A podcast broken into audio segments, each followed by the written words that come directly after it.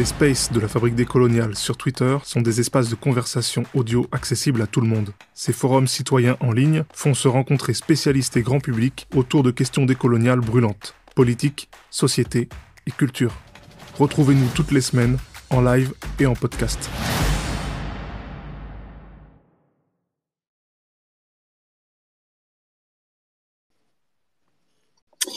Bonjour, bonsoir à toutes et à tous. Donc, euh, nous nous retrouvons aujourd'hui pour euh, cette troisième édition des Space de la Fabrique.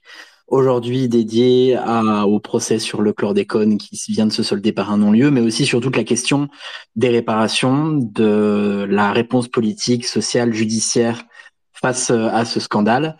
aujourd'hui, nous, nous sommes en collaboration avec Zist, et, Zaka Toto qui, qui nous rejoint aujourd'hui en côte. Bonjour Zaka. Bonjour, bonjour Clément. Merci d'avoir lancé le, space.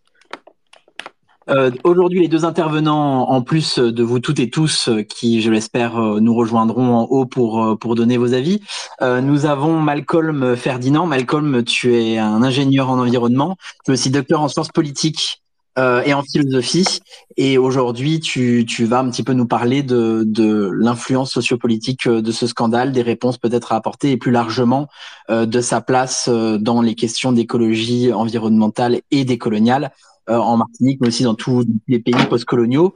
Euh, je te donne la parole juste après. Je présente euh, déjà notre deuxième intervenant, qui est donc Christophe Leguevac. Christophe, tu es donc un des avocats qui s'est porté, il me semble. Alors, excusez de mon langage qui n'est pas très juridique. Tu me corrigeras si jamais c'est pas le cas. Mais donc partie civile dans l'affaire chlordécone, les affaires chlordécone qui ont été constituées en un seul en un seul procès, et, et donc qui fait l'actualité. On aura l'occasion de revenir avec toi sur les procédures et et, les procédures futures euh, dans, un, dans, un, petit instant. Bonjour à vous deux, Christophe, Malcolm, si vous voulez dire un petit mot. Malcolm? Euh, Oui, bonjour, bah, bonjour à, vous tous les deux. Merci pour euh, l'invitation de, prendre la parole et de, partager un peu nos expériences et nos analyses de la situation. voilà, très heureux d'être là et content aussi que Christophe Legvac ait pu nous, nous rejoindre. Voilà. Bonsoir à tous, je suis très heureux d'être avec vous et de répondre à vos questions puisque je ne vais pas vous faire un cours de droit, je préfère plutôt euh, interagir avec les différentes questions euh, pratiques qui peuvent se poser. D'accord. Alors, j'avais prévu euh, une petite introduction bah, sur, le, passé du chlordécone, hein, comment, comment nous, nous, en sommes arrivés là. Mais Malcolm m'a indiqué qu'il n'aura pas beaucoup de temps, malheureusement, aujourd'hui. Donc, pour le coup, euh, Malcolm, je vais te poser bah, une première question. Est-ce que tu peux nous faire un petit, un petit retour un peu sur bah, ce qu'est le chlordécone et finalement, comment sommes-nous arrivés aujourd'hui bah, déjà à la pollution et puis ensuite à, à ce procès Vous m'entendez pas? Moi, moi j'entends. D'accord. D'accord. Moi, j'entends. Ça va, Malcolm? Euh, Oui, oui, ça me va. Alors, je sais aussi que euh, Christophe Leckbach est à 5 heures de plus. Donc, euh, bon, en fonction, Christophe. Enfin, bon, on, pourra, on pourra se répartir la parole. Je veux bien faire un petit résumé historique assez court de, du, du, chlordécone pour, pour, pour, resituer le contexte dans lequel nous sommes aujourd'hui. donc, le contexte, c'est que le chlordécone, comme vous le savez tous, c'est une molécule organochlorée qui a été utilisée comme insecticide euh, en fait dans plusieurs pays dans le monde, euh, fabriquée aux États-Unis dans les années 50, mais surtout dans les années 60, euh, enfin, synthétisée dans les, années 50, fabriquée aux États-Unis à partir de 60. Et la production états-unienne qui a été utilisée en Martinique en Guadeloupe, c'est celle qui a débuté vraiment dans les années 73-74 et interrompue en 75. Pour faire court, c'est une molécule qui n'était pas fabriquée en France, mais fabriquée aux États-Unis, qui a été utilisée en Martinique en Guadeloupe de 72, enfin officiellement de 72 à 93, mais on sait depuis la commission d'enquête parlementaire qu'en fait il y a eu des prolongations, il y a eu même des accumulations de stock euh, au-delà de la période autorisée pour euh, une utilisation qui peut-être a été jusqu'en années 2000. Ça, on ne sait pas. Il y a encore des choses, des choses à dire là-dessus. Pourquoi cette molécule a-t-elle été utilisée euh, en Martinique? Ça, c'est une question que, euh, extrêmement importante dans cette affaire. Pourquoi elle est importante? Parce que cette molécule appartient à une famille de molécules qu'on appelle les organochlorés. dont l'une des plus importantes représentantes est le DDT. Et dans les années 60-70, y compris en France, donc dans tous les territoires français, on était en train de bannir cette catégorie de molécules. Ce qui fait que, en 1968, qui est la première demande officielle des planteurs de bananes d'utiliser le chlordécone dans les bananeries. Eh ben, la commission des toxiques répond non. Enfin, 68-69, elle répond non. Et quelles sont ses motivations? Elle dit, vous savez, cette molécule ressemble un peu trop au DDT, un peu trop toxique, et surtout, elle s'inquiétait de la rémanence du chlordécone dans les sols. Trois ans, quatre ans plus tard, 72, la même molécule est représentée, et là, ça passe. On accorde une autorisation provisoire. Et des sociologues ont fait, et notamment des, historiens ont fait des recherches pour savoir mais que s'est-il passé pour qu'on autorise l'utilisation de cette molécule en 72.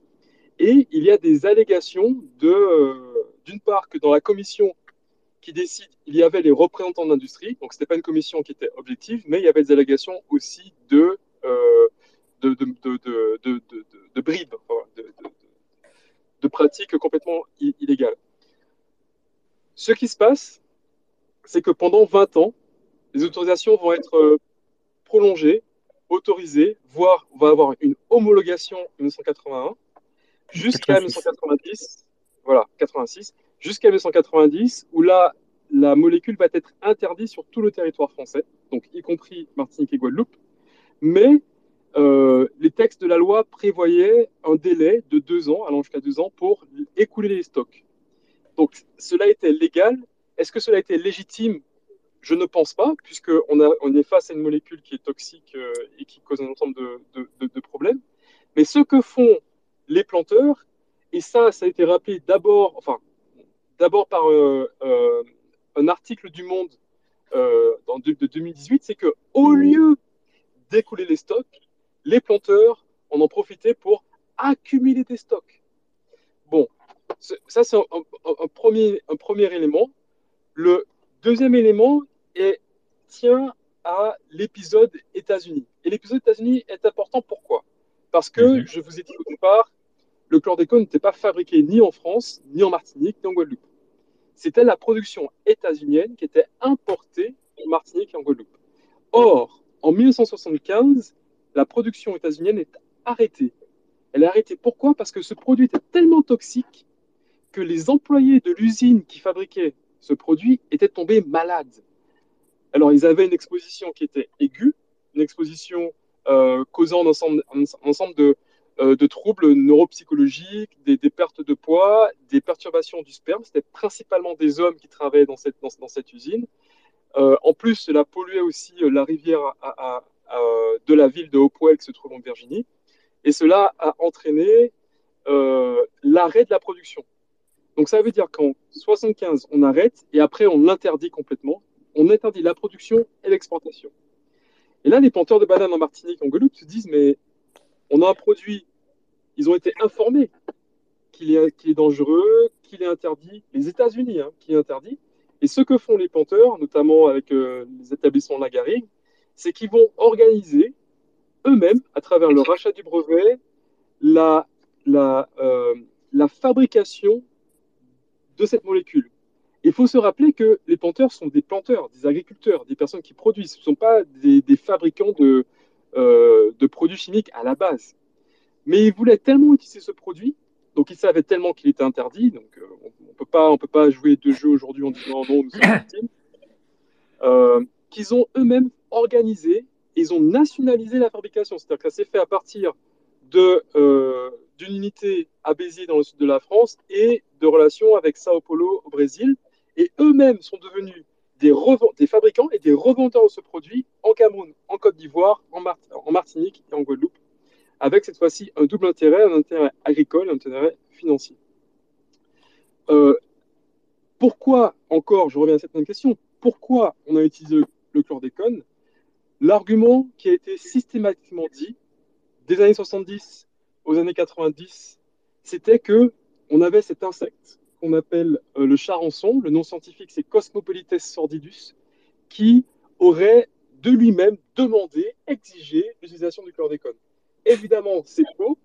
Cet insecte existe dans les Antilles depuis le début du XXe siècle, qu'il y avait des méthodes organiques de lutte contre, euh, contre cet insecte dès le départ, mais l'appât du gain, le fait de, vouloir, euh, avec cette, dite révolution verte, de vouloir utiliser ces produits chimiques, produits chimiques qui sont issus de la, de la Seconde Guerre mondiale d'ailleurs, a fait que les choix capitalistes financiers de petit nombre de planteurs antillais ont été, euh, et les intérêts ont été privilégiés au détriment de la santé des Antillais et au détriment de, des écosystèmes des Antillais.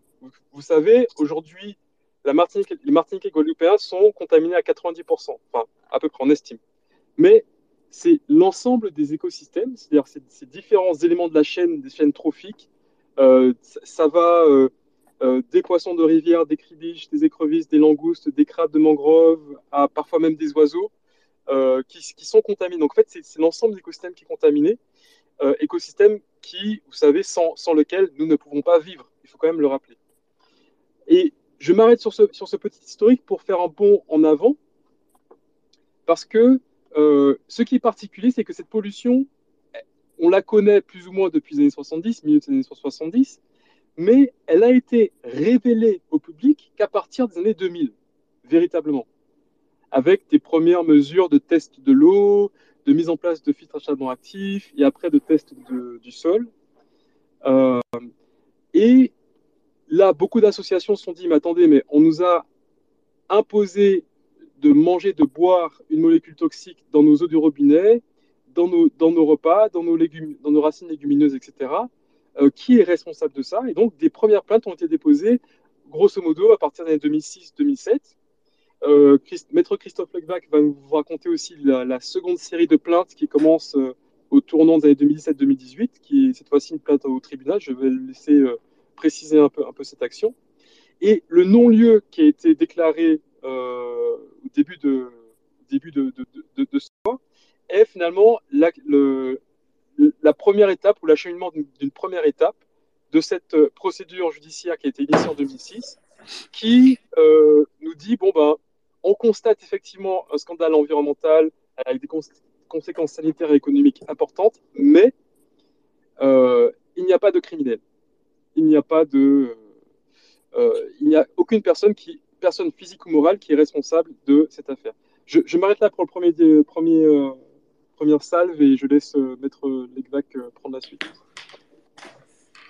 Merci beaucoup, Malcolm. Alors, par où commencer Déjà, je suis arrivé dans le dossier très tard, en 2019, donc bien après les premières plaintes qui avaient été initiées par des avocats de la Guadeloupe et de la Martinique en 2006 et 2007. Au départ, ce sont trois associations qui étaient Vivre en Guadeloupe, Yanage pour Dieu la Martinique et le CRAN qui m'avaient sollicité pour savoir ce qu'on pouvait faire de différent de ce qui, existait déjà. Le problème était le suivant. L'État, en tant que tel, ne peut pas être poursuivi au pénal. Il est protégé par la loi, c'est le code pénal qui le dit expressément. Donc on ne peut pas obtenir la condamnation pénale de l'État et donc nous sommes orientés vers ce qu'on appelle une action en responsabilité devant le tribunal administratif et nous avons lancé ce qu'on appelle aussi une action collective conjointe qui a permis de réunir à peu près 1280 personnes qui ont porté plainte au tribunal. Et nous avons emporté une demi-victoire puisque le tribunal administratif de Paris, le, 22, le 24 juin 2022, a reconnu que l'État avait commis des négligences fautives. Pour autant, il a refusé d'indemniser le préjudice d'anxiété au prétexte que nous n'apportons pas suffisamment la preuve de l'existence de préjudice. Sur ce volet-là, nous sommes en appel et euh, nous allons, je pense, euh, confirmer euh, l'existence d'une exigence fautive. Ça me paraît très difficile de faire autrement.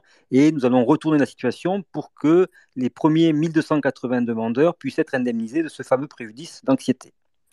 Et puis, à la demande de Patricia Châtenay-Rivaudet, qui, qui, était la présidente de l'association Vivre Guadeloupe, et puis de Malcolm Ferdinand, que vous venez d'entendre, on a décidé que ces deux personnes devaient se constituer partie civile pour justement participer à l'enquête pénale qui était en cours, pour apporter des éléments nouveaux et pour essayer d'aider d'abord les associations et les avocats qui étaient déjà présents et de convaincre les juges d'instruction qu'il ne fallait surtout pas refermer le dossier comme tout laissait penser que ça allait se passer. Et donc en 2021, vous voyez, c'est quand même très tard par rapport à tout le monde, nous sommes arrivés dans le dossier, il nous a fallu du temps pour euh, rentrer dans ce dossier qui est relativement complexe, pour l'analyser en détail, et nous avons commencé par faire des observations. Je me souviens par exemple euh, que nous avons communiqué des informations concernant la grève de 1974-1975, peut-être Malcolm dira deux mots tout à l'heure, euh, qui s'était soldée par, de mémoire, deux morts parmi les manifestants. Et parmi les revendications des, grévistes, il y avait justement le fait que déjà en 1974-1975, le chlordécone était considéré comme dangereux et les ouvriers les ouvrières des, des réclamaient au moins une protection individuelle pour pouvoir manipuler ce produit qu'il manipulait à main nue, sans masque et sans protection. Donc le travail devant le juge d'instruction euh, s'est traduit par la rédaction d'un mémoire assez volumineux euh, qui contenait notamment euh, une étude d'une toxicologue très connue qui s'appelle Laurence Huck, HUC, qui est toxicologue à l'INRAE, et qui permettait de démontrer plusieurs éléments importants. Le premier, c'est que, euh, comme l'a dit tout à l'heure euh, euh, Malcolm, mais là, elle, avait pu, elle, l'illustrer avec tout un tas de, références scientifiques importantes dans des revues publiées avec comité de lecture. Ce sont les fameuses revues qui sont justement très sélectives et qui sont souvent internationales et anglo-saxonnes. Et donc, elle a fait un passage en revue de tout ce qui s'est publié depuis 1960 et elle pouvait affirmer que dès 1960, 1915, dès 1980, dès 1985, il était de notoriété publique que le chlordécone était extrêmement dangereux, d'un point de vue scientifique, j'entends, et qu'il était euh, cancérigène. Et puis, euh, elle a expliqué aussi dans cette étude que lorsqu'on reconnaît qu'un produit est cancérigène pour euh, un animal, ce qui est le cas depuis 1962, eh bien, il est quasiment certain qu'il le sera aussi pour l'homme. Parce qu'aujourd'hui, nous avons par exemple le président Macron ou d'autres ou des magistrats qui nous expliquent oui, nous n'avons pas la preuve scientifique que le chlordécone est un produit cancérigène pour l'homme. Et pour cause, on ne peut pas faire de tests euh, en laboratoire sur les humains en faisant deux groupes. Un groupe qui serait euh, soumis au chlordécone et un groupe qui n'y serait pas soumis pour voir lequel des deux va vivre le plus longtemps. Ceci étant, on a aussi des données euh, épidémiologiques qui permettent d'affirmer euh, le caractère extrêmement dangereux du chlordécone. Je vous donnerai juste euh, une information.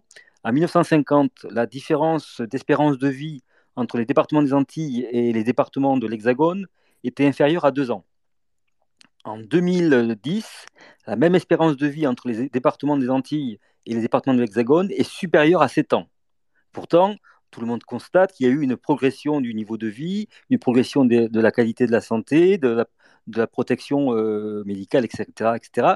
C'est peut-être vrai dans l'Hexagone, mais en tout cas, dans les Antilles, dans les, en Guadeloupe et en Martinique, on constate qu'il y a un décrochage, et ce décrochage est très certainement imputable en partie au chlordécone. Donc ça, ce sont des faits. Euh, un point qui est aussi important pour euh, aborder, pour commencer à aller vers le dossier vers le droit, c'est que depuis le début, on nous explique que, vous savez, ce sont des faits anciens qui remontent maintenant à, 1990, même avant, donc on ne peut pas vraiment enquêter parce que tout cela serait prescrit. Alors déjà, il y a deux façons de, voir les choses.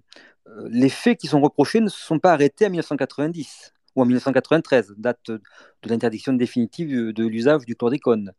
Il y a aussi eu postérieurement à cette date des, faits qui ont été d'abord révélés par les services de la répression des fraudes, la DGCCRF, mais qui n'ont jamais fait l'objet de poursuites par le parquet. Tiens, c'est curieux.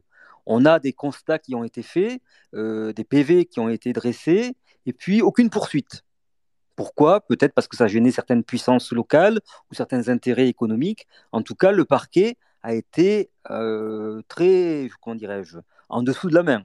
Surtout si aujourd'hui on le compare avec sa, sa réaction lorsqu'il y a quelques jeunes manifestants qui essayent de bloquer les entrées devant les supermarchés, où là, il y a une répression féroce qui se met en place pour justement à la fois poursuivre immédiatement ces jeunes et, obtenir leur condamnation. Donc là, il y a un deux poids, deux mesures qui déjà est un peu troublant. Mais ce qui est encore plus grave, c'est que donc, en 1990, on décide d'interdire le, le, le chlordécone parce qu'il est dangereux. Donc on peut dire que là, plus personne ne peut dire qu'on ne sait pas. Et pourtant, rien ne se passe. Tout à l'heure, Malcolm a dit un point très important. Les États-Unis, quand ils constatent cette dangerosité à l'usine de Hopewell en Virginie en 1975, dans le mois de la fermeture de l'usine, ils mettent en place tout un mécanisme de traitement euh, ou de lutte contre les pollutions pour justement éviter que cette pollution ne s'étende, ne se répande et concerne encore plus de monde que les riverains et les ouvriers de, l'usine. Qu'est-ce qui se passe en France, ou plutôt euh, à la Guadeloupe et à la Martinique, puisqu'on a vu qu'il y a un double, deux poids, deux mesures? On interdit le produit, on va tolérer qu'il soit encore vendu à partir de 1990 jusqu'en 1992 ou 93, et on ne fait rien. On n'informe pas les populations. On ne vérifie pas jusqu'en 2000 la qualité de l'eau et notamment la présence du chlordécone dans l'eau, ce qui est quand même assez incroyable. On sait que c'est un produit qui reste dans l'eau et dans la terre, et pourtant, on ne va pas vérifier sa présence dans l'eau du robinet. Ce qui fait que de 1990 à 2000, on va avoir de l'eau du robinet qui est captée dans des terres agricoles, qui est expédiée par les, systèmes de, distribution et qui est consommée par les consommateurs qui, qui vont être exposés pendant 10 années, sans précaution, à cette molécule dangereuse. Et puis, euh, comme on ne fait rien, on utilise aussi une partie des terres agricoles pour faire des remblais d'autoroutes. Ce qui fait qu'on va utiliser euh, des terres contaminées dans des zones où il n'y a jamais eu de bananes, et donc on va avoir le chlordécone qui se répand dans toutes les îles. Donc, au moins 10 ans, peut-être même 15, avant que le premier plan chlordécone commence à être mis en place en 2004. Et on nous dit, mais vous n'avez, vous les victimes, vous n'avez pas réagi assez tôt, vous n'avez rien fait, et donc on vous oppose la prescription. Ce n'est pas tolérable, ce n'est pas juste, et c'est même euh, en droit euh, impossible. Pourquoi c'est impossible? D'abord parce que celui qui aurait dû poursuivre, c'est le parquet, le fameux procureur de la République, qui, en ayant connaissance de la, pollution des terres et de l'eau, aurait dû continuer à chercher les euh, vendeurs illégaux de ce produit. Il n'a rien fait. Et puis surtout, euh, parmi les infractions qui sont visées, il y a l'infraction qui s'appelle administration de substances nuisibles. Ce qui veut dire qu'il suffit que vous consommiez une substance qui a été ajoutée dans votre thé ou votre café pour que la personne qui a ajouté ce produit soit poursuivie.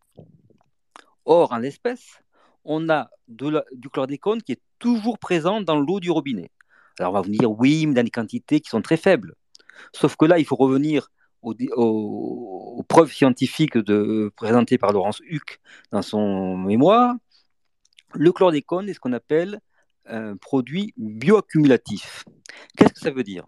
Ça veut dire que le chlordécone va s'accumuler dans votre organisme, même si vous en consommez des très petites quantités. Et au bout d'un certain temps, ces très petites quantités vont devenir une quantité notable, voire dangereuse, ce qui peut expliquer qu'au bout de plusieurs années d'exposition, vous déclenchez des maladies. Ça, apparemment, la justice ne veut pas l'entendre. Pourtant, nous avons là encore des preuves scientifiques qui le démontrent. Je signale au passage qu'on le sait depuis 1960. Pour ceux que cela intéresse, je vous conseille de lire le livre de Rachel Carlson, Un printemps silencieux, qui a été publié aux États-Unis en 1962, qui a été réédité il y a 2-3 ans avec une préface d'Al Gore. Et donc en 1962, Raphaël Carlson explique très bien pourquoi les organochlorés sont des produits extrêmement dangereux parce que justement, ils s'accumulent dans le corps et, s'accumulent en plus au fil de la chaîne alimentaire. C'est-à-dire que plus vous remontez dans la chaîne alimentaire, plus vous allez avoir de, produits accumulés. Ça aussi, c'est un fait scientifique que, semble-t-il, on ne veut pas reconnaître. J'en reviens à la prescription. Aujourd'hui, on continue à consommer du chlordécone, au moins dans l'eau et souvent dans certains euh, aliments ou certains poissons. Donc, au jour le jour, euh, les habitants de Guadeloupe et de Martinique continuent à recevoir cette administration de substances nuisibles. Donc, le point de départ de la prescription n'est pas acquis, n'a pas commencé à courir. Donc, le fameux délai de 6 ans, de 3 ans, de 6 ou de 10 ans, suivant les infractions euh, qui sont poursuivies, ne, peut pas commencer à courir. Mais ce qui est encore plus intéressant, c'est que on peut identifier les responsables à l'origine de cette administration de substances nuisibles. Avant de, les citer, parce que nous, on n'a pas peur de dire des noms, un autre élément scientifique à, prendre en compte. La norme qui a été tolérée en 2015, de mémoire, était 0,1 microgramme de chlordécone par litre d'eau. 0,1 microgramme, ça parle à personne. On ne sait pas ce que ça veut dire. Alors, je vais vous donner une image pour que vous ayez en tête ce que c'est. 0,1 microgramme par litre d'eau, c'est comme si vous mettiez 1 gramme de chlordécone dans une piscine qui ferait 1 mètre de haut, 1 mètre de large et 10 km de longueur. Un seul gramme suffit à contaminer cette, cette, quantité d'eau. Je reviens au tout début. Tout à l'heure, euh, Malcolm a dit, euh, le 1er février 1990, les autorités françaises, enfin, sous la pression européenne, décident d'interdire le chlordécone. Ils retirent l'homologation qui avait été accordée par Jacques Chirac en, 1986. Ce retrait d'homologation entraîne une conséquence immédiate, c'est qu'on ne peut plus vendre ou acheter du chlordécone. Alors, il faut être plus précis. Le texte de l'article 8 de l'arrêté du 1er décembre 1987 dit que le titulaire de l'autorisation, qui sont les établissements de la Garrigue, ne peut plus vendre, peut, peut encore vendre pendant un an. En revanche, à partir du moment où l'homologation est retirée, il ne peut plus acheter. Autrement dit, il ne peut pas reconstituer ses stocks. Qu'est-ce qui se passe? Euh, Au mois d'août 1990, les établissements nagariques, en connaissance du retrait de l'agrément, ça leur a été notifié, vont décider de faire une commande exorbitante, énorme de, de chlordécone. On parle de plus de 1000 tonnes qui sont livrées, ou commandées en tout cas à cette époque-là, et plus de 600 tonnes vont être livrées à l'automne 1990.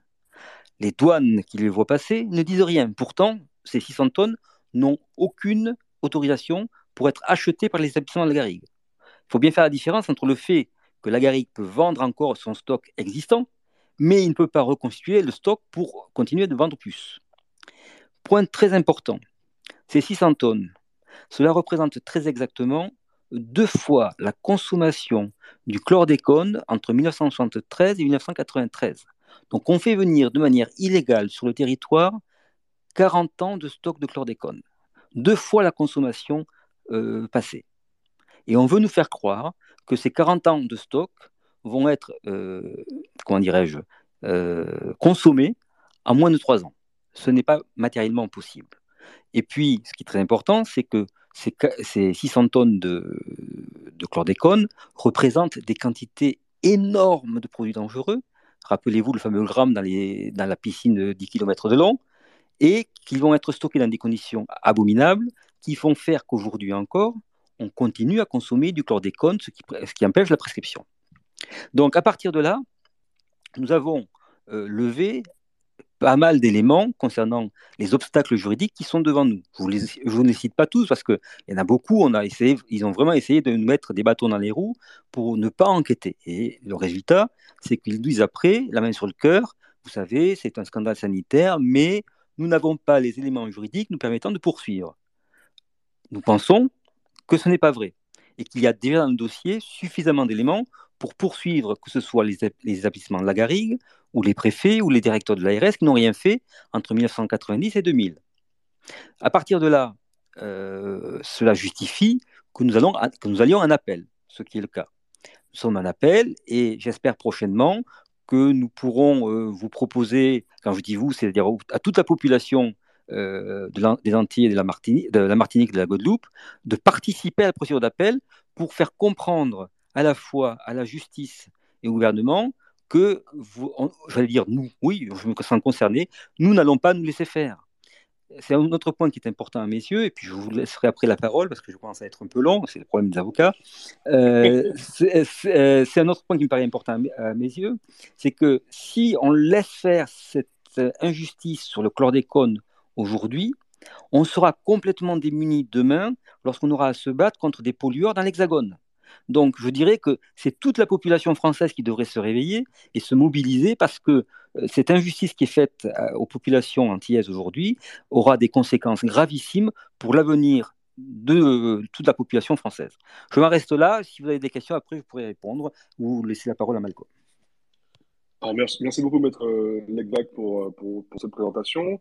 On va prendre le premier round de, questions. Oui, si, alors, donc s'il y a des gens qui nous écoutent, qui veulent monter. Euh, euh, sinon, on va. Donc, vous nous faites un petit signe. Euh, vous voyez, vous avez un, petit bouton avec des emojis que nous demandez à être participants de cette conversation. Et puis, on vous fait monter en tant qu'intervenant et, vous pouvez poser votre question à tout le monde. Est-ce qu'on a, est qu'on a des demandes? Attendant qu'on ait... En, attendant qu'on ait des demandes, je, je, me permets de, rajouter un point. Euh... Bah, n'hésite pas. Bien sûr, bien sûr, bien sûr, n'hésite pas. Pour, rebondir sur ce que vient de dire euh, Maître Legvac, en fait, euh, on, et, sur le, thème du MySpace, du, du Twitter Space, et chlordécone est maintenant. On en est à plus de 50 ans de contamination. On a eu 16 ans d'instruction avec un, rendu de non-lieu. Et maintenant.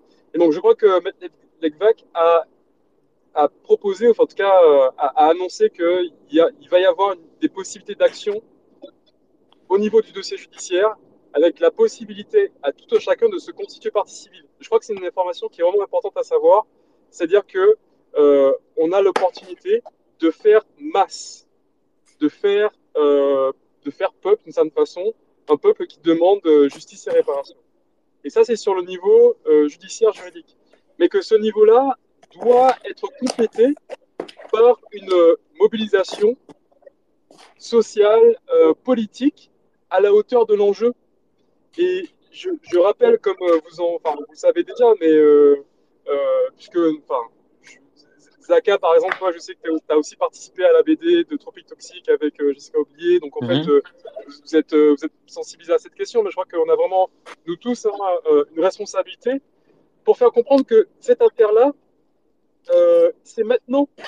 C'est maintenant qu'il faut qu'on se mobilise. Il faut qu'on montre que, au niveau politique, au niveau symbolique, on ne peut pas accepter une justice qui soit aussi dans le deux poids, deux mesures, qui ne respecte pas notre dignité euh, d'être humain euh, en tant qu'entier, en tant que Guadeloupéen, Martiniquais, etc. Voilà, c'est juste euh, en attendant que peut-être il y ait des questions. Alors justement, j'ai fait monter un, un premier intervenant. Maviel. Charlotte, je, je, vous laisse poser votre question. Merci, merci beaucoup. Euh, bonsoir Malcolm, bonsoir tout le monde et euh, merci beaucoup pour ce space qui est euh, indispensable sur, sur ce scandale. Et bah, Malcolm, tu as commencé un peu à répondre. J'allais justement demander sur le et maintenant et, est ce qu'on pouvait faire et peut-être un peu plus sur comment vous envisagez aussi cette, cet appel au niveau juridique. Enfin, qu'est-ce qui peut être fait pour que pour pour qu'il soit gagné euh, au niveau judiciaire? Est-ce qu'il d'autres recours euh, au niveau européen euh, Désolée si ça a déjà été évoqué euh, au début du space, j'ai pas, j'ai pas suivi depuis le tout début. et qu'est-ce que vous attendez aussi des partis politiques d'opposition? Parce que bon, il n'y a pas grand-chose à attendre du, gouvernement, j'ai l'impression. Mais qu'est-ce, qu'on, qu'est-ce que les autres partis politiques de, de, de l'ANUPS notamment peuvent faire pour pour appuyer ce combat?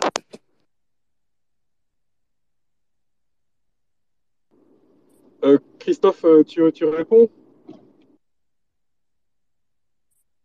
Euh, je crois qu'il y a un, souci avec le micro de Christophe. J'ai peut-être fait une. Christophe, toujours avec nous? J'ai voulu le faire passer co-animateur. Christophe, si tu nous entends. Ça y est, vous ah, m'entendez là? Ah voilà, super. Voilà. Bon, Donc, je vais essayer de, répondre. je laisse de côté les aspects politiques. Je fais que du droit là. Euh, moi, j'ai lancé une proposition à tous les avocats dans le dossier, qu'on essaye de travailler ensemble, qu'on se réunisse, qu'on partage de notre intelligence, notre énergie, euh, et qu'on essaye de parler non pas d'une seule voix, mais qu'on réfléchisse ensemble. On verra ce que ça donne, c'est ouvert. Euh, deuxième idée, Malcolm l'a déjà évoqué, il y a une possibilité qu'on est en train de vérifier pour que toutes les personnes intéressées se constituent partie civile devant la cour d'appel pour justement faire masse et faire comprendre que le problème n'est pas passé, c'est pas de, l'histoire, c'est de la vie quotidienne des, des Antillais aujourd'hui.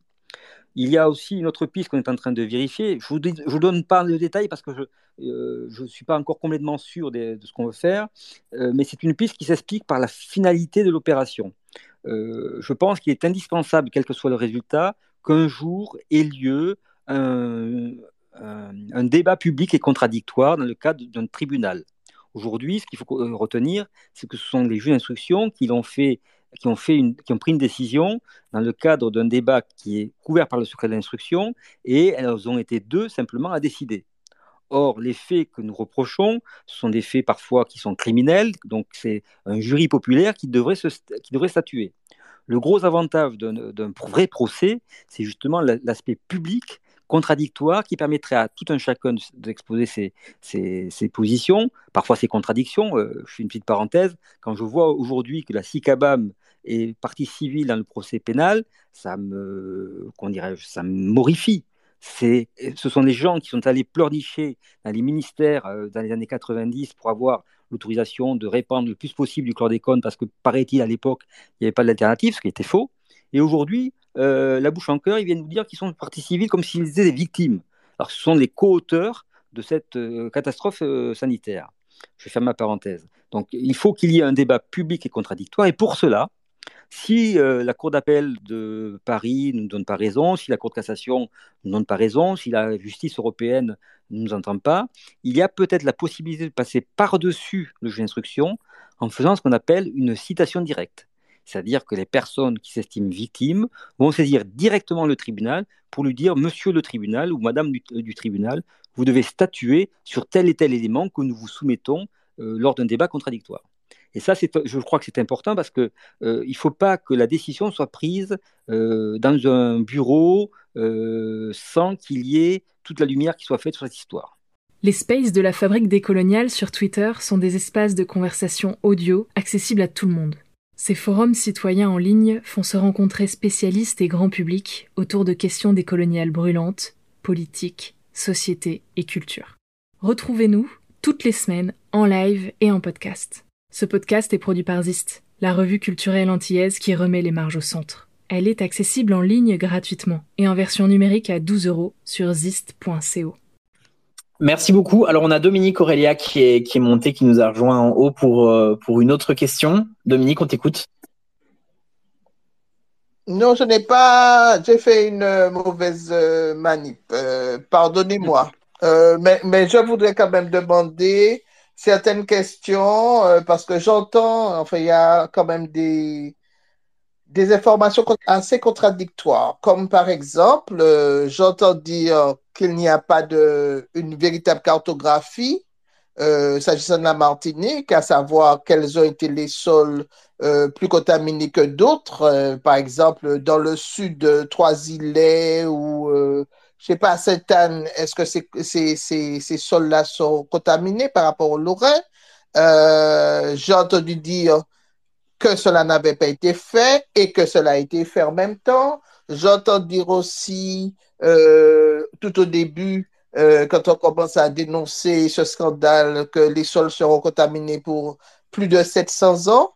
Puis, euh, récemment, je veux dire peut-être l'an dernier, il y a eu des, des, des, travaux de scientifiques qui disaient que finalement, les sols le seraient pour moins longtemps et qu'il était aussi possible pour euh, euh, de, de, se euh, décontaminer, je veux dire, hein, si on est affecté en, suivant un régime spécial, au bout de six mois, le sang n'est plus contaminé. Alors, quelle est la part de tout cela? Parce qu'en fait, avec toutes ces contradictions, on est de la confusion la plus totale, et le résultat est le suivant, c'est qu'on sera encore écrasé par une sorte de fatalisme euh, et au fatalisme et aussi euh, encore un écrasement de tout le poids, de tout le passif de notre passé, si on peut dire. Donc, euh, j'aimerais aussi demander qu'il y ait une voilà, un éclairage là-dessus et aussi que pour tous aussi qu'on arrête la confusion. Voilà, j'ai terminé. Alors, si si c'est possible, je veux bien répondre. Euh, merci pour cette intervention euh, de, Dominique Aurélia. bonjour encore, une fois, mais euh, ce, qui est pointé est effectivement assez inquiétant, le, fatalisme, le fait qu'on puisse être noyé dans un lot d'informations contradictoires, avec des, données scientifiques qui bougent et qui parfois elles-mêmes sont aussi contradictoires. Donc, je, vais déjà donner quelques éléments au point que tu as soulevé. Euh, donc, moi, je, fais partie du comité de pilotage scientifique du plan Cordécon, euh, même si j'ai un petit, enfin, je suis dans les marges, hein, parce que ils me disent que je suis trop jeune. Bon, ben voilà. Mais euh, il y a eu ce colloque scientifique qui a été organisé en Guadeloupe, dans lequel un certain nombre de points scientifiques ont été discutés. Premièrement, sur la cartographie, ce que la commission d'enquête parlementaire de 2019 a relevé, c'est que euh, euh, n'était pas complète. Elle était même très en retard. Jusqu'en 2017, les Antillais n'avaient pas le droit d'avoir accès à une carte précise, une cartographie précise de la contamination des terres au chlordécone. Tout ce dont nous avions accès était une carte de probabilité qui était faite sur euh, la sole bananière historique.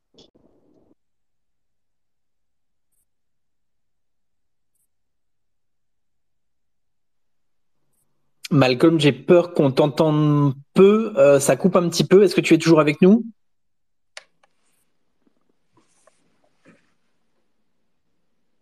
Du territoire de Martinique était couvert et 3% en Guadeloupe ou l'inverse, quelque chose d'assez aberrant. Donc en fait, il y a de gros, efforts à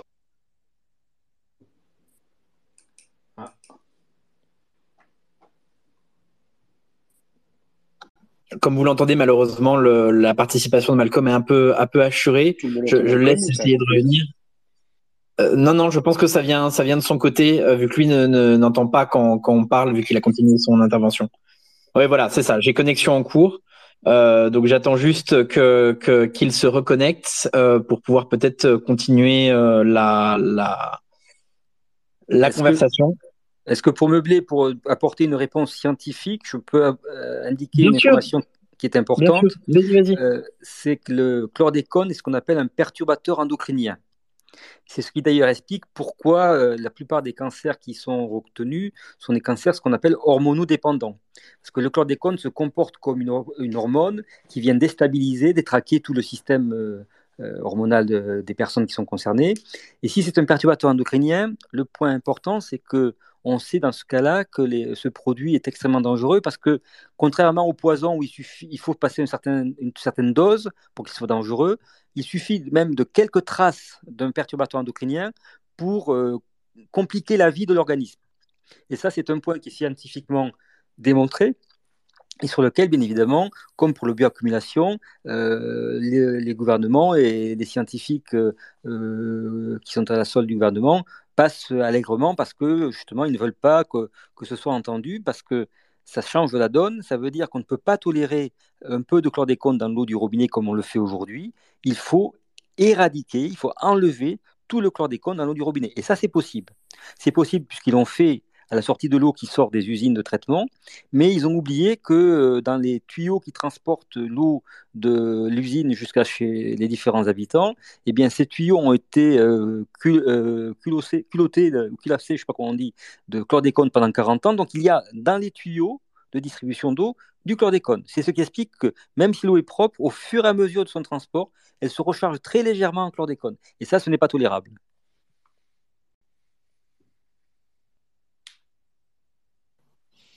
Merci euh, pour, pour ces éclairages. Alors, euh, j'ai vu, je crois, Zaka, que tu as fait. Euh, ah oui, d'accord. Bah, Malcolm, si, si tu es avec nous, même sur un autre compte, on t'écoute, si tu peux reprendre la parole.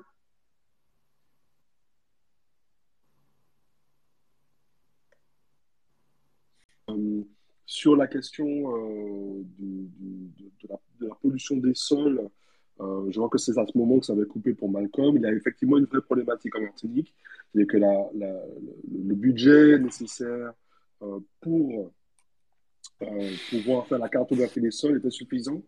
Il y a aussi une problématique logistique, c'est que pour l'instant, il n'y a pas de, laboratoire d'analyse aux Antilles et que donc il faut envoyer les résultats des laboratoires, même chez, que ce soit les surfaces agricoles ou les surfaces privées chez les personnes, euh, il faut envoyer une partie des, résultats, donc euh, je crois à, Nice. Euh, donc à, chaque fois, finalement, cela ralentit un peu ben, la, vitesse de, mapping de, de, tout ça, au point où ben, finalement, on parle même de dizaines d'années finalement pour faire une cartographie. Dans des vraies problématiques. Euh, je, parle bien entendu sous, la surveillance de, M. Legvac euh, et, de Malcolm si, si je suis imprécis. Or, euh, cette question, à la fois la question de la pollution des sols, de savoir exactement ben, où, quoi, à quel niveau, à quel taux est, hyper importante pour des choses, par exemple, aussi simples que Est-ce que je peux planter quelque chose dans mon jardin? Est-ce que je peux manger en autoconsommation? Ou encore, pour les agriculteurs, où est-ce que je peux planter et, où est-ce que, et quels sont les endroits qui permettent justement de proposer, qui permettent de proposer une production locale saine? Alors, je vois que Malcolm est revenu. C'est bon au niveau du réseau pour toi de ton côté, Malcolm? Allô, est-ce que vous m'entendez? Très bien. On bien, très bien, très très bien. Oui, on t'entend. Ah. Oui, on t'entend, euh, Malcolm. La parole est à toi, il n'y a pas de souci. D'accord. Euh, je vais faire juste un dernier point avant de devoir euh, vous quitter, mais je voudrais revenir sur la question de la, sur la pollution qu'a posée Dominique Aurélia, parce que c'est un, un, point important. effectivement, il y a eu un papier récemment qui est sorti et qui euh, disait qu'il y avait une modification de, ou une diminution du temps de, rémanence du chlordécone dans les sols. Pour avoir assisté, je, ne suis pas chimiste, je ne suis pas agronome, mais pour avoir assisté à des tables rondes entre chimistes euh, qui ont discuté de ce papier au colloque scientifique des spécialistes du chlordécone en Guadeloupe, ce papier a été fortement critiqué. Il a été fortement critiqué. La question de la dépollution, bon, faut savoir qu'il y a des, grands scientifiques, y compris des scientifiques entiers qui travaillent dessus, en, l'occurrence Sarah Gaspard en Guadeloupe.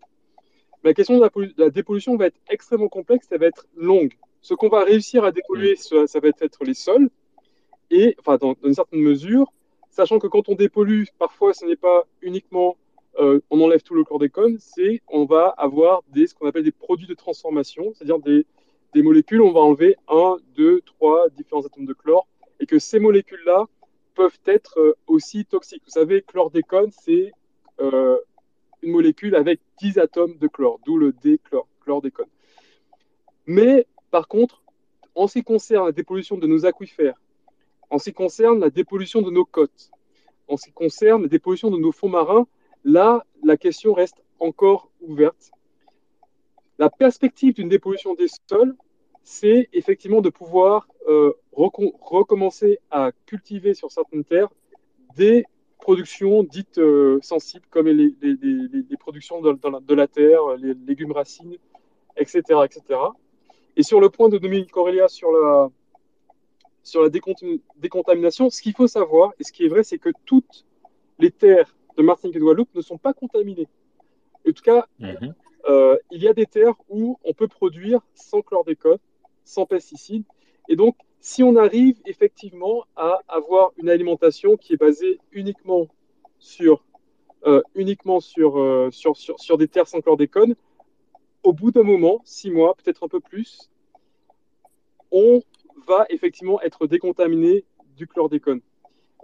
et ça, c'est quelque chose que on va devoir mettre en place pour que cela euh, soit, soit possible. Et cela va demander, au fond, une réorganisation complète de nos sociétés au niveau de l'agriculture, y compris avoir ce qui a eu lieu en Guadeloupe, mais pas en Martinique, c'est-à-dire une réforme, de, une réforme agraire, une, un repartage du foncier. Et moi, je pense que ce mhm. repartage du foncier, il doit avoir euh, aussi un pendant politique qui, qui, participe, qui décide, etc. Je, voilà, c'était le, le, petit mot que je voulais dire avant que tu files, euh, j'ai une petite question. Euh, si nous décidions aujourd'hui, euh, et c'est peut-être une colle, hein, si nous décidions aujourd'hui justement de tout changer d'après toi, il, serait possible en combien de temps de, faire ce pivot finalement écologique, sociétal, peut-être pas vers du zéro chlordécole, mais disons vers du zéro, zéro chlordécole en Martinique par exemple, en Guadeloupe Combien de temps ça prendrait? Alors là, ça, effectivement, Zaka, tu me poses une colle. Mais ah parce que euh, cette question, en fait, il y aurait différentes, différentes dimensions. La première dimension, pour moi, c'est la question politique. C'est le choix politique, c'est-à-dire, à un moment donné, ça va être un choix de société, un choix politique de dire, bon, écoutez, on a suivi un modèle pendant près de 350 ans, 400 ans, c'est bon, on arrête, on change de modèle, on sort de l'habité colonial. Et ça, cette décision, elle peut être extrêmement rapide. Après, le fait de, modifier euh, les, les plans d'occupation des sols, les manières de les, les, cultures, les types de cultures, ça, ça va être, ça va prendre un peu plus de temps. Mais il y a déjà beaucoup de choses qui peuvent être faites en, termes d'accès à la non souveraineté, à la euh, souveraineté alimentaire, en termes d'éducation aussi, comment on va, on va s'éduquer les uns les autres à pouvoir euh, reconnecter avec nos, nos, produits, nos produits de, de chez nous. comment on va prendre soin aussi de, de, la pêche. Enfin, c'est tout un écosystème à la fois matériel mais aussi imaginaire qu'il faut repenser. Et pour moi, c'est la, je vais pas dire la chance, mais c'est la fenêtre qui s'ouvre avec l'affaire du chlordécone. C'est que soit on l'apprend comme, mm-hmm. comme, comme le font euh, les plans chlordécone, c'est-à-dire comme un truc extrêmement technique. Le problème, c'est une molécule et rien d'autre. Dans ce cas, on passe à côté de notre, notre génération aujourd'hui. Soit au contraire, on se dit, bon, il s'est passé quelque chose, nous avons le devoir pour aujourd'hui de, de 6 millions de produits. Et c'est une invitation que je lance à tout le monde. Voilà. Alors, euh, nous avons Madame Rivaudet qui a demandé à parler. Madame Châtenay-Rivaudet, pardon. Oui, bonjour. Bonjour, Madame. Bonjour, Patricia Châtenay-Rivaudet. Merci d'être Allez-y. Venue, libre parole. Euh, vous avez une question, allez-y.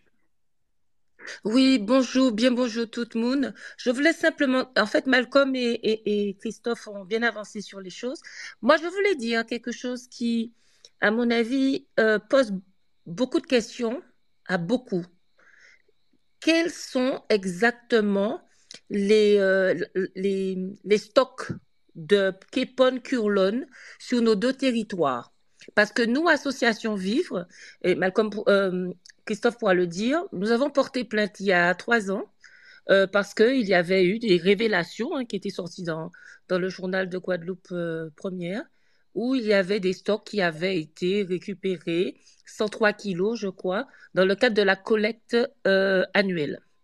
Nous nous sommes informés par, par des connaissances pêcheurs, des connaissances agriculteurs, qu'il reste encore des stocks qui sont un petit peu éparpillés sur tous les territoires des îles de Guadeloupe et qui traversent dans la Caraïbe.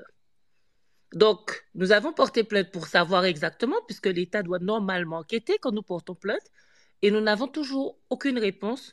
Or, on nous dit qu'il y a des stocks qui circulent en 2021-2022. Donc, se pose la question que si on veut dépolluer, qu'on veut que l'État mette suffisamment d'argent pour que nos territoires soient dépollués. Je n'ai pas d'informations pour la Martinique sur ça, donc je ne peux rien avancer pour la Martinique. Mais pour la Guadeloupe, se pose la question qu'il existe encore des stocks. Donc moi, on se pose la question, si on veut dépolluer, mais qu'il existe encore des stocks qui sont enfouis ou cachés euh, chez certains, euh, il faudrait peut-être que l'État euh, s'active pour investiguer. Ça, c'est une chose. Et l'autre chose, c'est qu'il faut véritablement sacraliser les terres qui ne sont pas contaminées parce que nous sommes confrontés aussi à des transbordements de terre euh, entre la grande terre et la basse terre. Et donc, euh, ben, forcément, forcément, euh, il y a des risques de surpollution, surcontamination, même si effectivement, certains scientifiques avancent que les terres et les vivants c'est-à-dire bovins, les êtres humains, les caprins, peuvent être décontaminés en FAP-FAP. Nous, on n'y croit pas du tout. Euh, nous avons un scientifique le docteur Jean-Marie Flower, euh, qui nous a déjà expliqué plusieurs fois que, euh, au-delà du fait qu'il faille faire attention à son alimentation, attention à ce que tout ce qu'on consomme, mais on ne peut pas s'assurer que les molécules de ces produits toxiques, des perturbateurs endocriniens, ne se soient pas, comment dire, ne se soient pas collectés dans les ménages ne se soit pas collecté dans vos, euh, dans, vos organes vitaux, comme le cœur, on n'en parle pas, mais euh, on a une, une cardiologue, Mona Edreville, qui, nous en a, parlé, parce que souvent les perturbateurs endocriniens vont se loger dans les parties qui concernent les graisses, qui concernent les ménages, qui concernent euh, les organes reproducteurs. Et euh, bon, nous n'avons pas suffisamment d'informations ou de recherches scientifiques là-dessus. Donc, il y a énormément, énormément de questions et énormément de demandes que nous devrions faire à l'État sur ces études. Et enfin, pour terminer, il me semble que nous, peuple de Guadeloupe, de Martinique, sans oublier les résidents, euh, nous devrions véritablement exiger que nous puissions avoir ce qu'on appelle un tribunal populaire et que nous puissions savoir exactement euh, ce qui s'est passé, qui est véritablement responsable, qui doit payer. Parce que pour l'instant, les plans chlordécone 1, 2, 3, 4, eh bien, c'est quand même les victimes que nous sommes qui les payons parce que nous sommes des contribuables et forcément, c'est nous qui payons. Ceux qui nous ont empoisonnés, eh ben, ils continuent à s'enrichir sur les dépouilles de nos défunts et sur nos maladies métaboliques. Voilà, merci.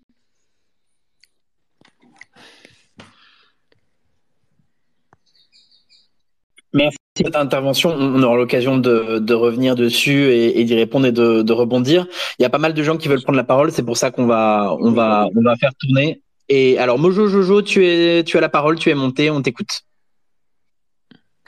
Merci beaucoup. Bonsoir à, bonjour à toutes et à tous. Alors moi, c'est plutôt une question que j'ai euh, par rapport au chlordécone. Euh, J'avais vu une info passer il y a quelques temps de cela, euh, disant que euh, les fruits et légumes de Martinique et de Guadeloupe étaient interdits à l'exportation euh, vers la métropole et que c'était pour ça qu'on n'en voyait jamais euh, dans les rayons euh, en France métropolitaine. Mais je n'ai jamais pu vérifier la véracité de, de, infos. donc je voulais savoir si parmi les co-hôtes ou les intervenants, les auditeurs, si quelqu'un avait la réponse. C'est tout. Alors, j'attends de voir si quelqu'un veut répondre, mais je, peux, je peux déjà donner une réponse assez, euh, assez rapide. Euh, on peut, euh, enfin non, c'est pas interdit à l'exportation, c'est interdit à l'exportation si un certain nombre de taux sont supérieurs à, à, au, à ce qui est autorisé d'un point de vue légalement. Je peux reposer la question si nécessaire? Ouais, vas-y, Mojo, vas-y, y a pas de souci. D'accord. Oui, donc ce que je disais, c'est qu'il y a plus, il y a quelques temps de cela, j'ai vu passer une info euh, disant que euh, les, produits, euh, notamment les fruits et légumes de la Martinique et de la Guadeloupe, donc mis à part la banane, étaient interdits à l'exportation vers la métropole. Enfin, étaient systématiquement, en gros, refusés à l'exportation vers la métropole en raison de taux de, de chlordécone beaucoup trop élevés pour la consommation, euh, ce qui laissait en gros sous-entendre que euh, ces fruits et légumes étaient réservés en gros à la populace, quoi, hein, si je puis dire, de Martinique et de Guadeloupe, mais qu'ils étaient systématiquement refusés à l'exportation vers la métropole et que c'est pour ça qu'on n'en voyait jamais dans les rayons en France métropolitaine, notamment les goyaves ou les mangues, etc. Donc je voulais savoir si cette info était vraie parce que je j'ai eu aucun moyen de vérifier la véracité de ces infos. Alors, je, je, je, continue euh, ce que, ce que je disais tout à l'heure. Non, en fait, euh, on, c'est, autorisé. Hein. Il n'y a pas d'interdiction globale. Euh, et pour une raison euh, assez d'ailleurs enfin un exemple assez paradoxal et, et, et un peu cynique, euh, la banane de Martinique est vendue sur tous les étals de France et, et tout le monde peut le constater.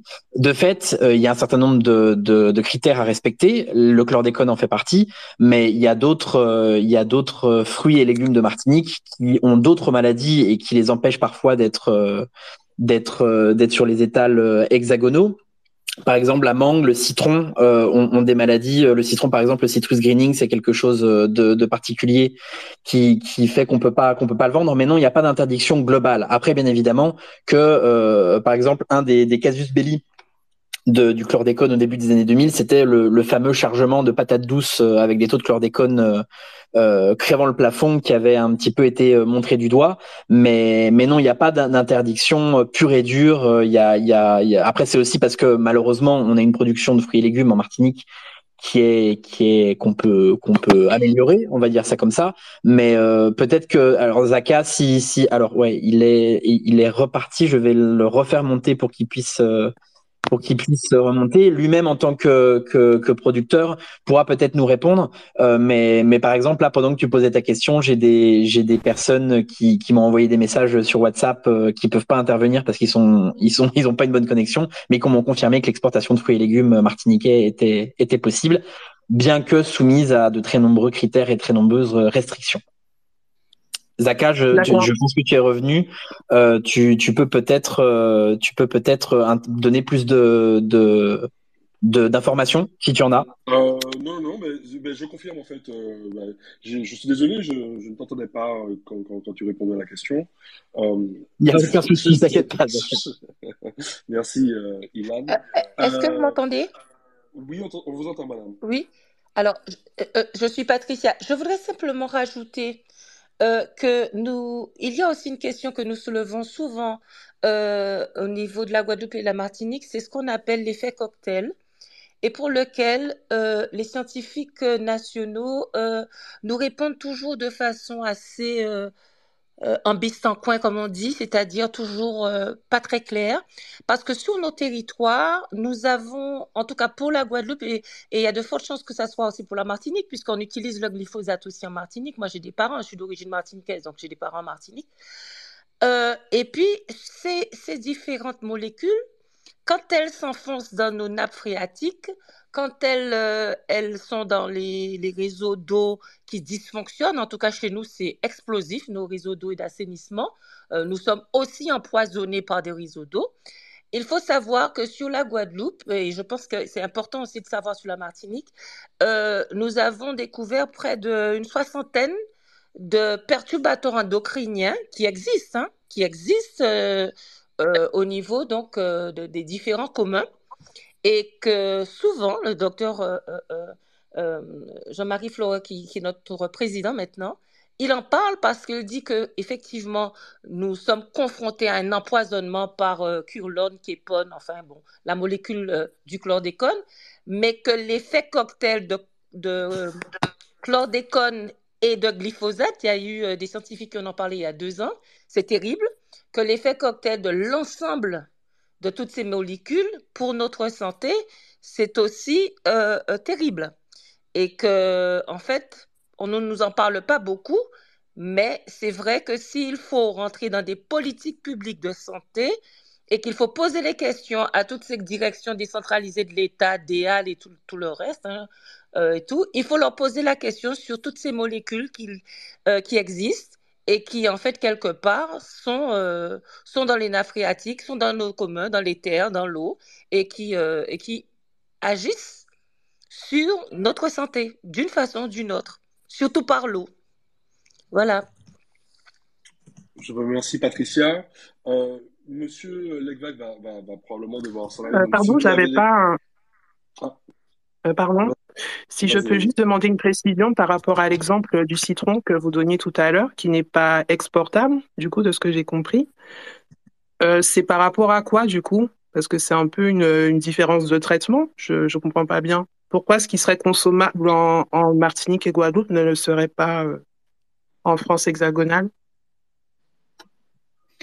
Alors euh, déjà parce qu'il y a des il y a le voyage qui euh, qui qui va intervenir par exemple la banane est est, est traitée avant de partir euh, pour euh, pour euh, pour justement que que ça ça puisse passer le, le, voyage. Mais pour te répondre, je, je, j'ai quelqu'un qui pourra, qui travaille euh, un petit peu sur toutes ces questions, notamment sur les traitements post-récolte, euh, et qui pourra peut-être donner des interventions, qui est ingénieur agronome, qui pourra peut-être donner un peu plus d'informations. Je, je, j'essaye de la faire monter pour voir si elle veut un, parler ou pas. Euh... Oui, avec plaisir, parce que dans le cas du citron, bah, en métropole, il y a des citrons du Brésil, etc. Donc l'argument du voyage, euh, j'avoue que je le comprends pas bien. Désolée si je suis un peu chiante, mais c'est vraiment pour comprendre. je profite de ce chat pour qu'il y, ait des experts qui puissent répondre parce que c'est hyper intéressant. Euh, et du coup, je comprends pas bien, ouais. Il y a, y a, aucun souci. Alors, je lui ai envoyé une invitation. Euh, si jamais euh, elle, euh, elle, elle veut intervenir, elle interviendra. Mais déjà, euh, il y a quelque chose qui est simple, c'est que on, on, Martinique, on n'a pas forcément. On, alors, comparer une exploitation en Martinique et au Brésil, c'est deux choses qui sont totalement différentes en termes de taille, en termes d'expertise, en termes de, de, de type d'exploitation, en termes de, de, de, manière de procéder. On n'a tout simplement pas la même approche. on n'a quasiment pas, par exemple, on, je connais aucune exploitation agricole de citron industrielle euh, en Martinique. Et donc, euh, les, produits phytosanitaires, c'est quelque chose, et, l'intervention de, Patricia euh, le, le, dit vraiment avec, avec beaucoup de justesse. tous ces cocktails, toutes ces utilisations, on parle du chlordécone, mais il y a énormément d'autres produits phytosanitaires qu'il faut contrôler, qu'il faut maîtriser, et, et, ça peut amener des fois à des cocktails détonnants. Alors, Cora, je vois que tu es montée. Si tu peux nous donner les informations sur le citron que tu connais, ce serait avec plaisir. Oui, euh, bonsoir à tous. Du coup, euh, très rapidement, aujourd'hui, il est interdit d'exporter euh, du citron et enfin des agrumes hein, et, des mangues depuis la Martinique et, la Guadeloupe parce qu'en fait, il faudrait que les fruits aient suivi un traitement post-récolte. Aujourd'hui, on n'a pas établi de traitement post-récolte homologué par la France pour pouvoir exporter, surtout avec euh, des produits bio. Ça veut dire que derrière, il faudrait que le traitement post-récolte euh, soit bio.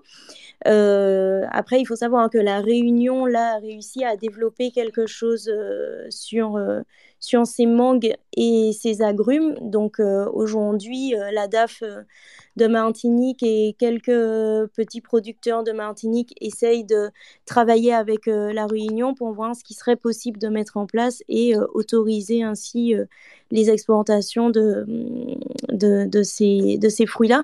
En fait, les autres produits, pays pardon, qui exportent font des traitements post-récolte pour éviter justement la, la, dissémination de ces maladies-là, ou alors n'ont pas ces maladies présentes sur le territoire.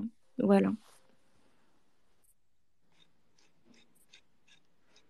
Ok, bah merci beaucoup. Ce podcast est produit par Zist, la revue culturelle antillaise qui remet les marges au centre. Elle est accessible en ligne gratuitement et en version numérique à 12 euros sur zist.co. Ce mois-ci, nous publions le numéro 25, intitulé Vie et mort. Exploration littéraire autour du conte et de la relation entre la vie et la mort dans la culture martiniquaise. Merci beaucoup, Cora. Merci beaucoup, Mojo Jojo, pour euh, ces questions qui sont vraiment euh, essentielles. Euh, alors pour l'instant, je n'ai pas d'autres intervenants qui nous ont demandé euh, à monter. N'hésitez pas, hein, on est encore là pour un, un petit moment. Euh, si jamais vous avez des interrogations, des remarques, et, et Zaka, je, je, te propose en attendant qu'on passe peut-être à, à, la deuxième partie de, de, notre space, justement ce dont parlait Malcolm tout à l'heure, le et maintenant. Euh, on est donc en plein milieu de plusieurs procédures judiciaires. Euh, il y a des suites judiciaires qui, sont à donner, qui sont prévues euh, dans, les prochains mois, dans les prochaines années. mais il y a aussi des populations qui aujourd'hui attendent des, réponses concrètes à leurs problématiques comment mieux manger, comment acheter, comment produire, euh, comment aussi euh, avoir des, des, plus d'informations sur euh, sur la maladie et sur des possibles contaminations. Tout ça, c'est un champ euh, qu'il reste à explorer. Et, et, Malcolm tout à l'heure parlait du fait de, de, de réinventer un imaginaire.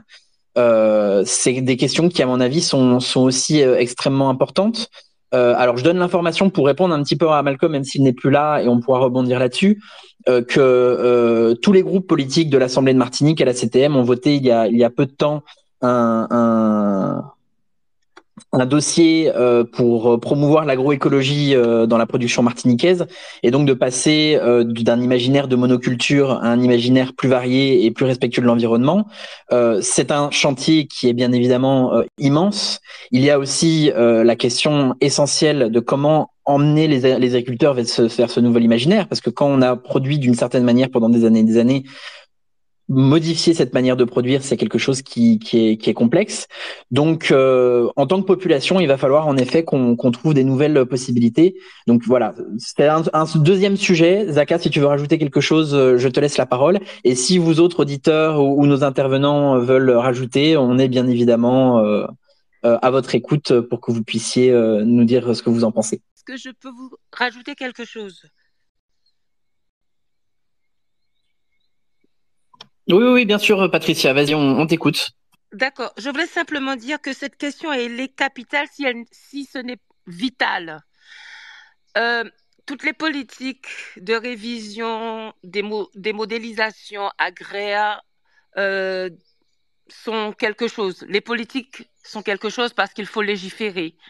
Mais avant de légiférer, il faut se poser des questions sur comment quelque part avancer sur, une vie plus saine, euh, ne pas oublier que nos territoires sont et nos communs sont euh, quelque part contaminés pour, euh, si ce n'est pas sept siècles ou six siècles, enfin un siècle près, vous voyez.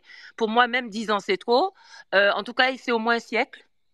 Donc, euh, c'est surtout que nous, nous avons sorti un écrit tout à l'heure à l'adresse de, ou hier à l'adresse de M. Macron, pour lui dire qu'il faut un milliard il faut minimum un milliard.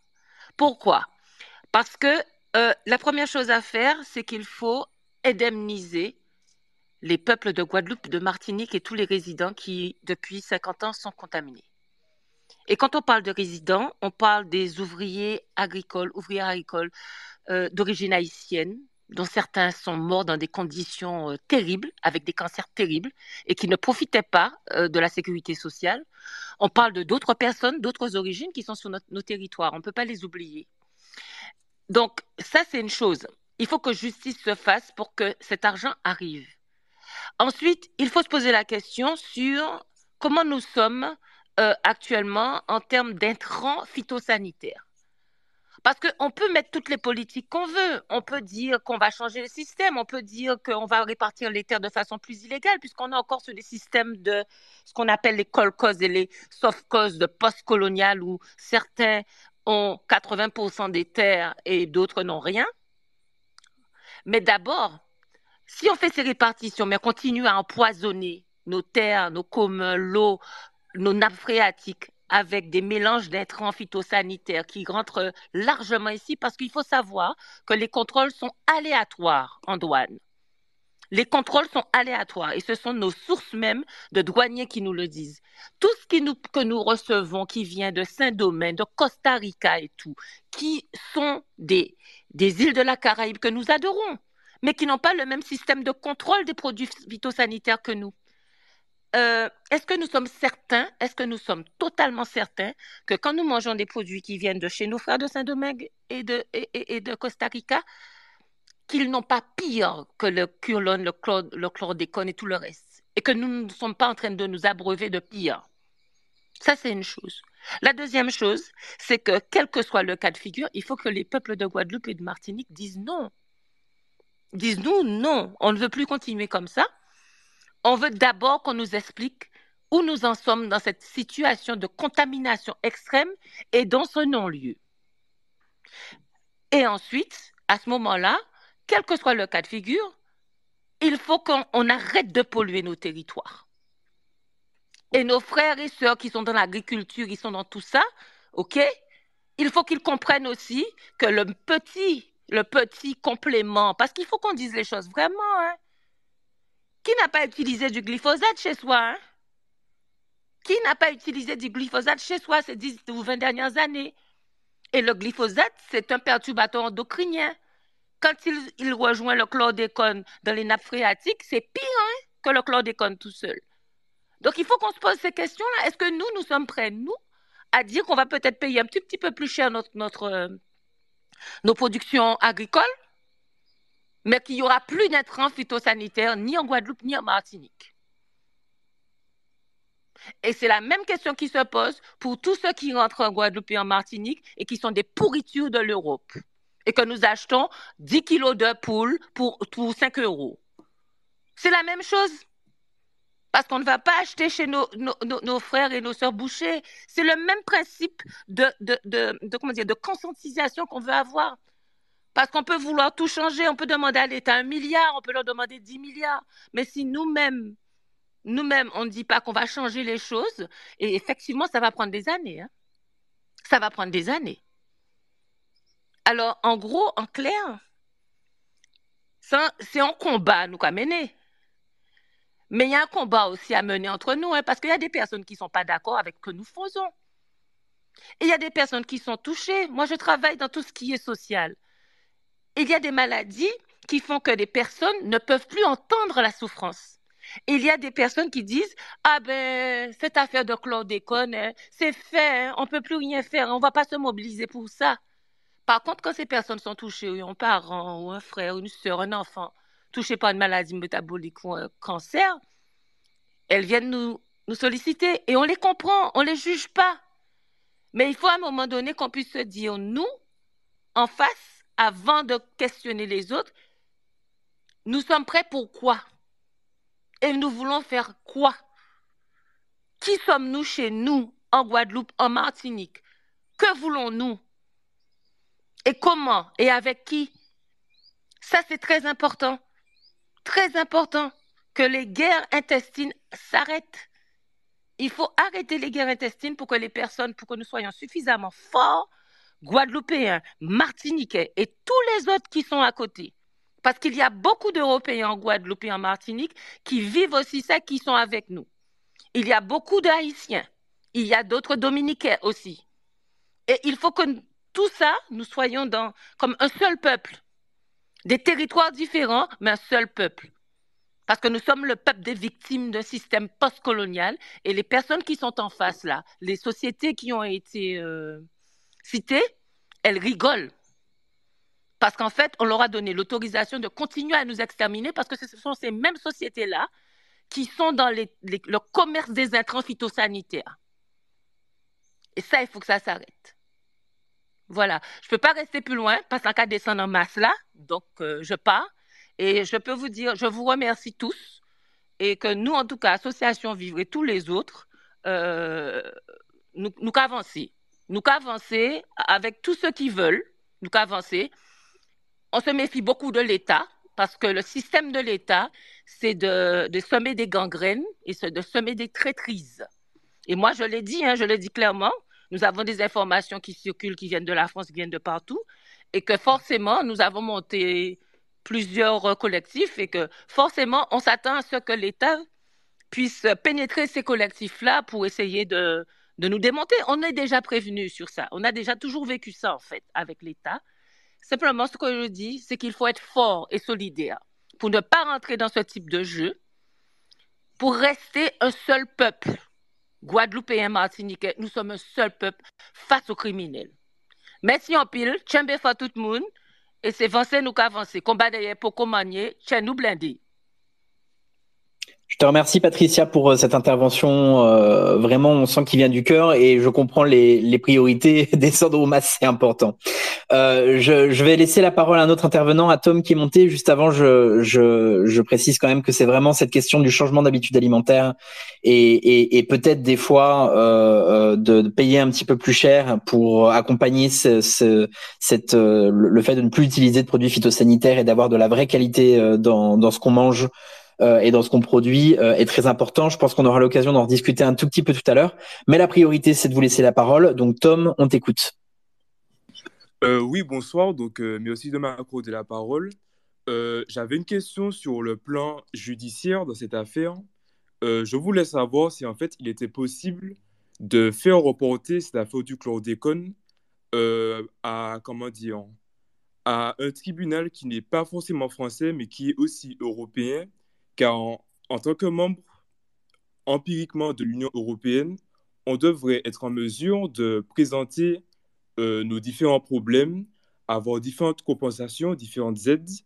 Et euh, je pense que c'est une alternative qui peut-être a déjà été prise. Donc, euh, si c'est le cas, je vous remercierai de me le préciser. Car au final, dans cette affaire, si on peut le dire ainsi, c'est le coupable qui se retrouve juge de ses propres actions. Donc au final, je trouve ça assez absurde et je pense que ça pourrait quand même beaucoup aider si cette affaire serait ramenée à un tribunal européen. Donc voilà, je voulais savoir si c'est quelque chose qui, euh, tout d'abord, était possible en fait.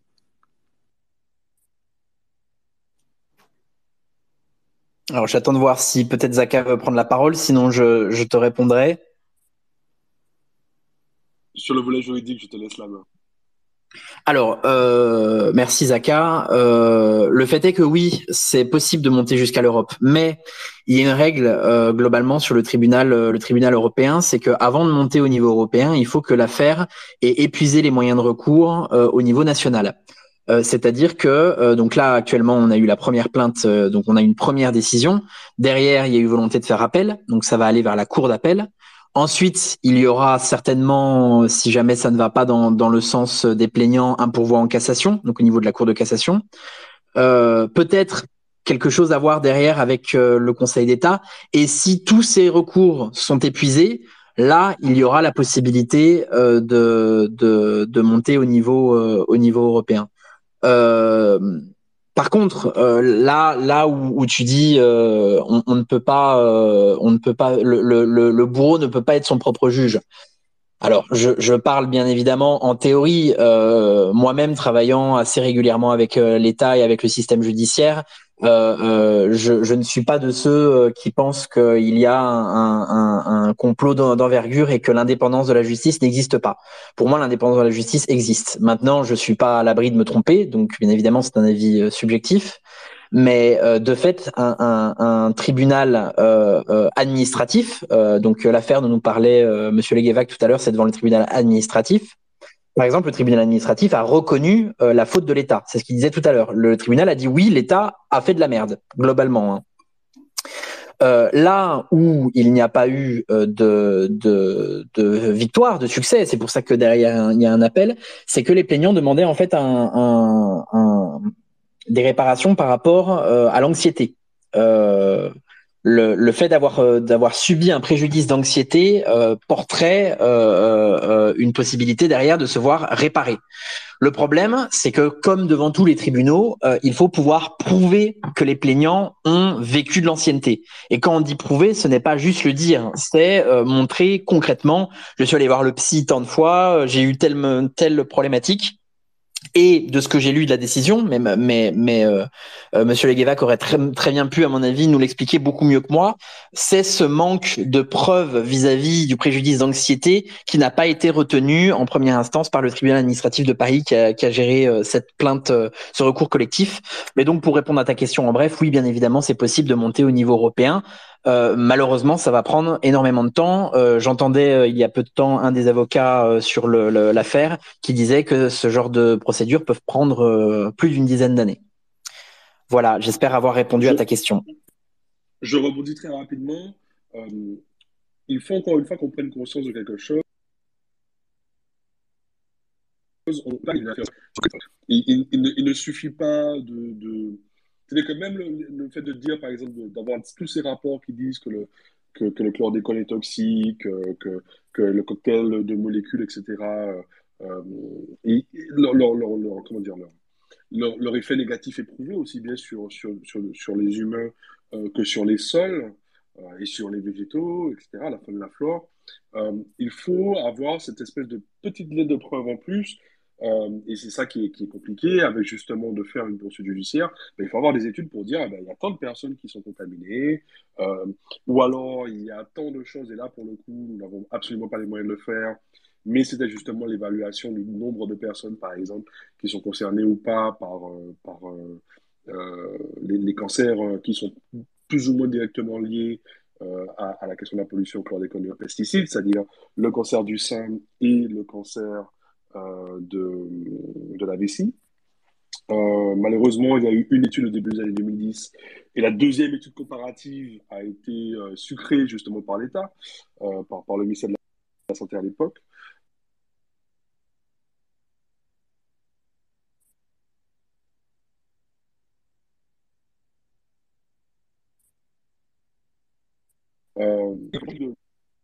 C'est gratuit pour vous d'aller voir un médecin, de prendre des rendez-vous et d'aller vous faire tester en laboratoire.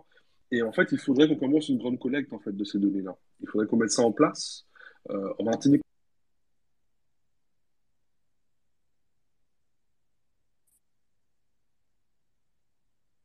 comme en Guadeloupe, et on peut le faire nous-mêmes. Un grand effort aussi pour motiver un certain nombre d'institutions à faire les tests sur les sols et à promouvoir un certain nombre et à financer et promouvoir ceux qui font la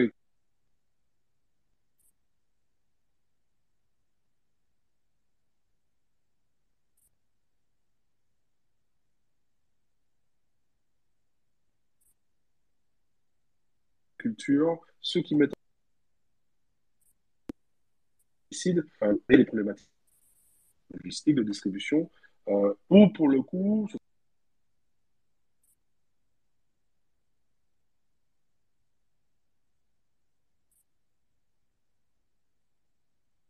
sont des, souvent des petites structures qui n'ont pas l'expertise. Euh,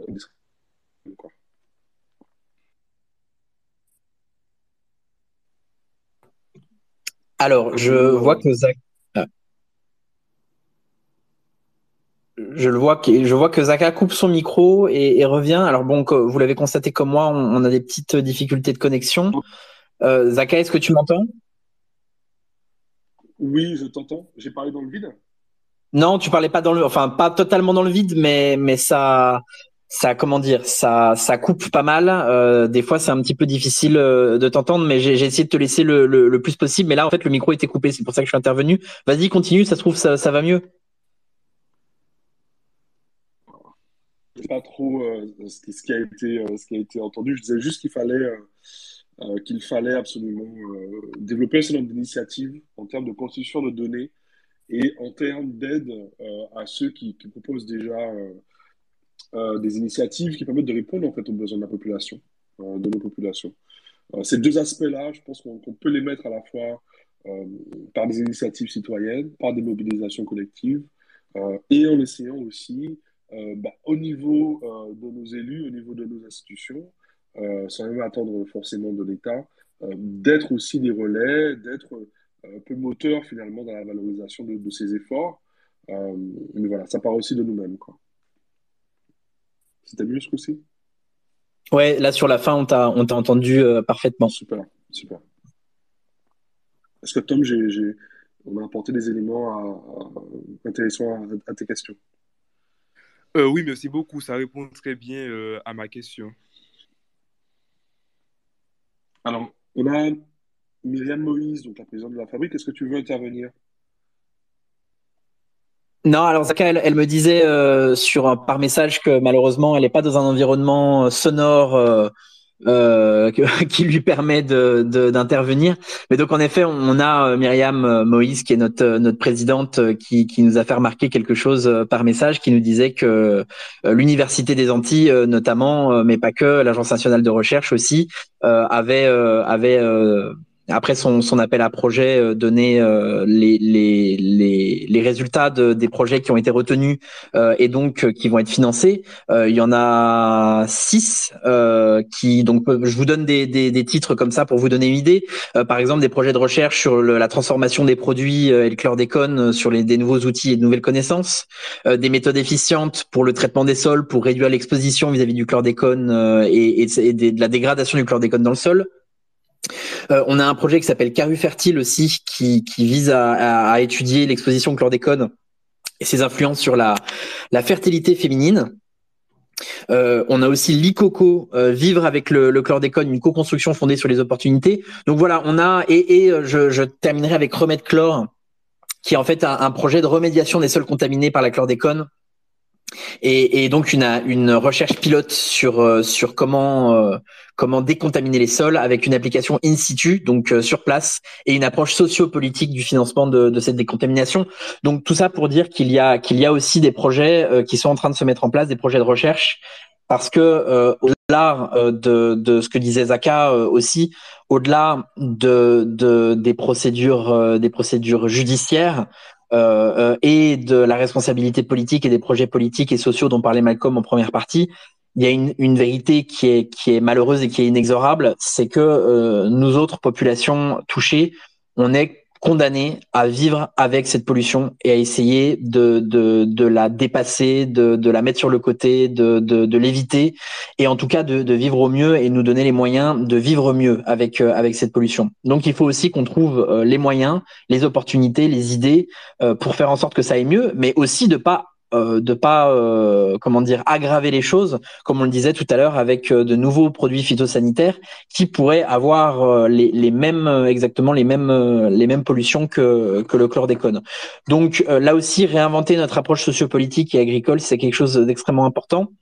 pour l'instant on n'a pas de nouveaux de nouveaux interlocuteurs. si jamais il y a il y a des gens qui au bout de cette heure un peu plus d'une heure trente de discussion veulent monter pour donner un point de vue pour poser des questions, n'hésitez pas à, à nous faire la demande pour monter. On sera très heureux de, discuter et, de répondre aux questions et, peut-être même que vous, vous avez des informations extrêmement intéressantes euh, à nous donner.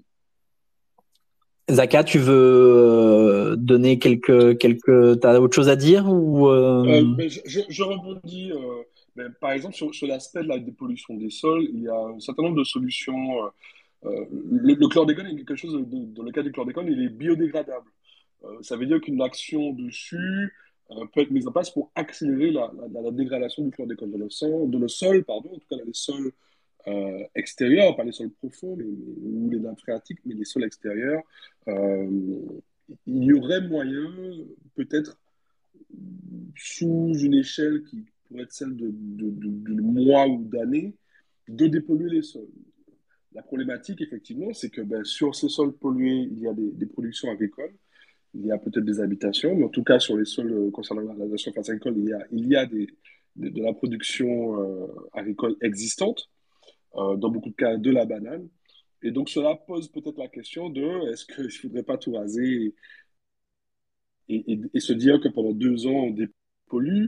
Pendant ce temps, que font ces producteurs sans, sans leur moyen de vivre, euh, sur des sols qu'il faudrait sanctuariser, même les sols pollués, finalement, il faut aussi les sanctuariser. Euh, et là, ça, ça, pose un certain nombre de, de, questions. Hein. Est-ce qu'on devrait, par exemple, euh, et j'espère que personne ne va me vouloir de, de dire ça, mais est-ce est qu'on devrait, comment dire, dédommager les, les, les, planteurs de bananes durant cette période euh, de dépollution pour justement qu'ils ne disparaissent pas et peut-être rendre aussi euh, cette solution plus faisable. Euh, ou alors, il faudrait voir ça sous un angle plus de sanctions dans le cas des gros planteurs ou de ceux qui sont impliqués dans l'import du, du chlordécone. voilà, je, je, vois des pistes comme ça, mais en tout cas de manière scientifique, euh, ce sont, il y a des, expérimentations qui ont déjà eu lieu où en fait c'est peut-être pas si compliqué que, de ce que ça de dépolluer les sols avec le chlordécone. Le problème c'est que ces sols sont utilisés. Et il y a toutes sortes de questions qui, déroulent derrière, quoi, qui, qui apparaissent derrière.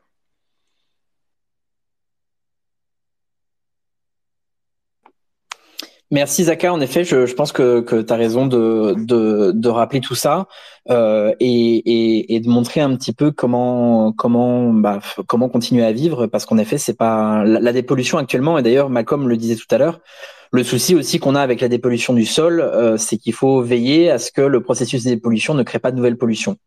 Euh, je voulais réagir euh, tout à l'heure sur quelque chose qui avait été euh, qui avait été dit par par Patricia, il me semble, et, et, je vais aller dans une position vrai, délibérément inverse, peut-être pour faire un petit peu réagir et pour et pour attiser la discussion. Euh, elle faisait, elle faisait euh, état et, et, elle a très certainement de, de, bonnes raisons pour avoir cette méfiance, euh, de justement de, de cette méfiance vis-à-vis des services de l'État et, et, et, du fait de pas forcément avoir envie de collaborer avec l'État. Euh, je le dis euh, en tant que personne qui moi-même est dans un métier qui collabore régulièrement avec avec l'État. De fait, euh, aujourd'hui, euh, à mon sens, euh, quand on voit les, financements de nos collectivités, les financements de nos mairies, les financements de nos associations, à mon avis, si on n'arrive pas, en tout cas pour l'instant, à aller chercher des réparations au niveau judiciaire, et, personnellement, par exemple, tout à l'heure, le, chiffre d'un milliard avait été avancé comme réparation euh, L'État pose directement la question quand on parle de ça, de OK, mais sur quels critères, pour faire quoi euh, En bref, la solution de dire on va donner de l'argent aux gens, point, pour les réparer, aujourd'hui est quelque chose qui, sans décision de justice, qui, ne semble pas être, possible dans la tête de l'État. Mais ce qui est possible et ce qui est déjà fait à travers les plans chlordécone, euh, peut-être pas euh, de manière suffisamment grande et peut-être pas de manière suffisamment efficace, euh, c'est justement de donner de l'argent pour qu'il y ait des actions qui se passent pour faire en sorte que euh, les populations puissent vivre dans un milieu sain. Et on parlait tout à l'heure des, des, de, de l'Agence nationale de la recherche et de, du fait qu'il y ait de l'argent qui soit mis sur des projets de recherche. À mon avis, il y a une nécessité aujourd'hui qu'il y ait euh, euh un, une négociation franche et directe et dure avec l'État, qu'il y a un véritable lobbying politique qui soit fait par la voie de nos collectivités, par la voie de nos associations, par toutes, toutes ces manières-là pour que je vous donne un exemple. Par exemple, en Martinique, on a une association qui s'appelle le GDSM, le Groupement de défense sanitaire martiniquais. Cette association prend en charge le, le, la dépollution des, des, carcasses, enfin des bêtes, pour qu'ensuite les carcasses soient traitables et pour qu'on ait de la viande locale non, non contaminée. Ces associations-là, qui font un travail exceptionnel en local depuis de nombreuses années, ont besoin, en effet, qu'il y ait euh, de l'argent qui soit débloqué pour leur permettre que euh, les agriculteurs martiniquais, qui doivent continuer à vivre et qu'on doit continuer à, soutenir, puissent produire et, et, et permettre d'avoir un, un, une, une, vie décente et un revenu décent. On parlait tout à l'heure des, pêcheurs. Comme vous le savez, alors je ne sais pas ce qu'il en est en, Guadeloupe, mais euh, comme vous le savez, en Martinique, il y a quasiment un tiers de nos côtes où la pêche est interdite. Il va falloir, et c'est, je sais que c'est le cas en ce moment, il y a des négociations avec l'État pour que euh, ces pêcheurs soient soutenus. Donc, il y a bien évidemment un versant dur d'intervention sociale, d'action collective, de procédures judiciaires, euh, y compris contre l'État. C'est normal, c'est une procédure qui, est, qui, qui doit advenir. Mais il faut aussi, dans le même temps, qu'il y ait une négociation constructive avec l'État. Constructive ne veut pas dire de, de faire exactement ce qu'il propose, mais de leur donner des conditions. Mais en tout cas, il faut qu'il y ait dialogue. En tout cas, c'est ma position. Après, c'est parce que j'ai un passé de lobbyiste, donc c'est pour ça. Mais, euh, mais à mon avis, il faut qu'il y ait une négociation euh, point à point avec l'État. On a notamment une coordinatrice de, de, des missions chlordécone qui est d'origine martiniquaise, euh, qui, qui s'appelle Edwige Duclet. Euh, il, à mon avis, il y aurait des, moyens de, discuter pas à pas et, peut-être qu'il y a encore des, choses à, aller chercher de ce point de vue-là. Zaka, vas-y, la parole est à toi. Est-ce euh, que tu peux nous faire un point justement sur, euh, cette question euh, du plan chlordécone et différents plans, plans Qu'est-ce qu'est-ce concerne? Qu'est-ce qu'il propose? Qui s'occupe du, pilotage? Et puis quels sont les budgets? Est-ce que ces budgets sont suffisants? Alors, tu me prends un petit peu au dépourvu. Je vais faire une, une, une réponse qui va qui va euh, comment dire s'agrémenter d'éléments plus concrets euh, au fur et à mesure. Il y, a des choses qui, qui sont faites. Euh, il, y a, y a des, des, des vraies avancées qui sont pas nécessaires. Hein, je, je, ne dirais jamais ça, mais il y a des vraies avancées qui ont été qui ont été obtenues ces, ces dernières années et ces derniers mois. je pense par exemple à, à, la gratuité de la chlordéconomie qui a été obtenue par plusieurs élus. Euh, alors à la fois à l'Assemblée nationale et au Sénat euh, de Martinique euh, et de Guadeloupe. Euh, donc il y a une action quand même des parlementaires dans ce sens qui, qui, est importante. il y a aussi au, niveau de, du Sénat une demande qui a été faite par la sénatrice de Martinique de, de faire euh, peser sur l'État euh, les frais de dépollution au niveau de l'usine de Vivet en Martinique, mais j'imagine qu'une une chose assez similaire sera mise en place en Guadeloupe pour que les surcoûts, parce que les, filtres à charbon, à charbon dont parlait Malcolm euh, plus tôt, ces, ces coûts-là aujourd'hui sont directement répercutés sur le, les, les, consommateurs martiniquais, ce qui fait qu'on a une des eaux les plus chères de France, et donc de, de permettre que ce soit l'État qui prenne en charge cette, ce surcoût-là. En plus de ça, donc qui sont des actions, on va dire, de parlementaires, on a en effet un plan chlordécone. Donc aujourd'hui, on est au plan chlordécone 4. C'est un plan qui va de 2021 à 2027 et qui a plusieurs axes. Euh, euh, parmi ces axes, on a euh, un axe, on va dire, de base qui est celui de la, de la, la communication. Donc la communication, c'est de dire aux gens, au grand public, aux consommateurs, aux travailleurs, aux professionnels de santé, comment faire pour ne pas être contaminé, comment faire pour ne pas euh, euh, ingérer du chlordécone? Donc ça passe par euh, essayer de diminuer au maximum le bord de route et plutôt passer par des filières de, consommation surveillée. alors le problème qu'il y a avec ça, c'est que les agriculteurs les plus pauvres et les plus sont ceux qui peuvent le moins se faire suivre justement euh, par les pouvoirs publics pour pouvoir voir les taux de chlordécone sont aussi ceux qui sont hors de ces filières. Donc ça pose une question de comment faire en sorte pour accompagner ces agriculteurs. On a une stratégie recherche, donc c'est un petit peu ce dont on parlait tout à l'heure, c'est le financement de d'études de, recherche pour trouver des solutions concrètes euh, à, la, à la pollution. On a un angle de formation et d'éducation, donc euh, c'est justement par rapport formation et éducation à tous ces grands enjeux. Euh, et ensuite, on a euh, des, des, axes. Alors, il y en a un premier qui est vraiment l'axe santé, euh, c'est-à-dire comment on va faire des filières de santé, de traitement. Par exemple, quand on fait une chlordéconomie, donc quand on va mesurer le chlordécone dans le sang, comment on fait derrière pour qu'il y ait un vrai accompagnement des personnes qui ont une chlordéconomie trop élevée, comment on va leur permettre de modifier leurs habitudes alimentaires, comment on va faire de la prévention par rapport aux principales maladies qu'on connaît? Euh, accompagner aussi bien évidemment les agriculteurs vers le zéro chlordécone parce qu'il y a un objectif euh, zéro chlordécone. Euh, il y a un angle santé au travail, c'est-à-dire euh, tout ce qui est maladie professionnelle, tout ce qui est au niveau des, des, ouvriers agricoles, comment est-ce qu'on va avoir un œil particulier sur certaines maladies, sur certaines prises en charge. Euh, et enfin, on a un angle socio-économique parce que, comme on le disait euh, tout à l'heure, euh, bah, par exemple, les pêcheurs, comment on fait pour pour les accompagner s'ils peuvent pas, ils peuvent pas aller pêcher sur un tiers un tiers de la côte, comment on fait? Un, un quelqu'un, un agriculteur, un éleveur qui va avoir un cheptel, un cheptel entier qui va être contaminé, comment on fait pour le dédommager, comment on fait pour l'accompagner vers une poursuite d'activité? Voilà, le tout ça, ça fait partie du plan chlordécone. Aujourd'hui, il est fixé à 92 millions d'euros. 92 millions d'euros, donc c'est Martinique Guadeloupe. Hein. Tu me demandais, est-ce qu'il est suffisant? Bien évidemment que non, il n'est pas suffisant. Euh, euh, il y, a, y, y bien évidemment un problème de budgétisation et de, savoir jusqu'où on veut aller. Euh, le préjudice est tel que j'ai envie de dire, il y a, y a, aucun moyen, il sera jamais vraiment suffisant. Il y a toujours des nouvelles choses à faire, il y a toujours des nouvelles recherches à mener. Mais la question qu'il y a au-delà de la question de, l'argent, c'est aussi les ressources qu'on a en local et, qui est capable de mener ce travail dans les. par exemple, on parlait de la cartographie tout à l'heure euh, et, tu, tu, as cité euh, Zaka de manière très précise et légitime le fait qu'on était obligé aujourd'hui d'envoyer les résultats jusqu'à Nice. Ça, c'est un gros problème. Et, malheureusement, l'argent ne, ne, permet pas forcément de, créer des, pôles sur place. La personne qui, faisait les analyses de chlordéconomie, donc de chlordécone dans le sang, qui était présente au CHU, là, est en train de partir de Martinique. Et on n'a personne pour le remplacer. Donc, on va être obligé aussi pour la chlordéconomie d'envoyer ça euh, dans l'Hexagone. Donc, euh, on, a en effet euh, euh, énormément de, de, choses encore à faire.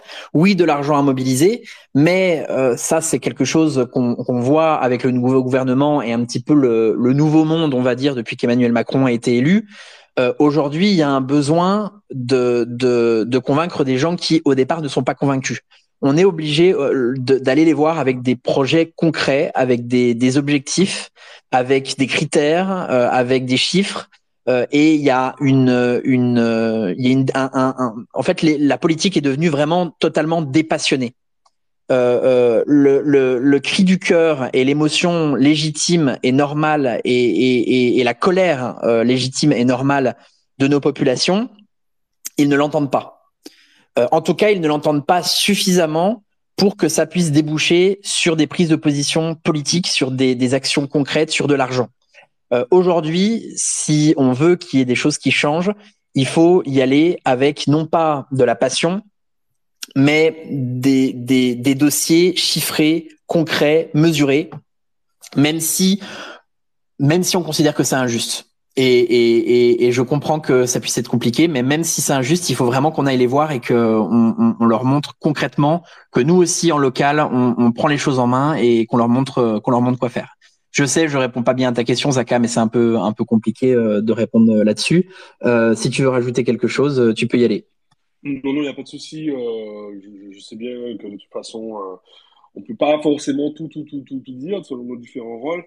Je vois que le député Giovanni William, député de la Martinique du Nord, est parmi nous. je serais très intéressé de l'entendre, puisque je sais qu'il a travaillé, il a été le représentant du, euh, du collectif euh, des travailleurs agricoles empoisonnés au chlordécone pendant un moment avant d'être député et que cette semaine, hein, il a, il a fait, cette semaine, la semaine dernière, peut-être que je me trompe, il s'exprimait à l'Assemblée nationale justement sur la question de la pollution au chlordécone.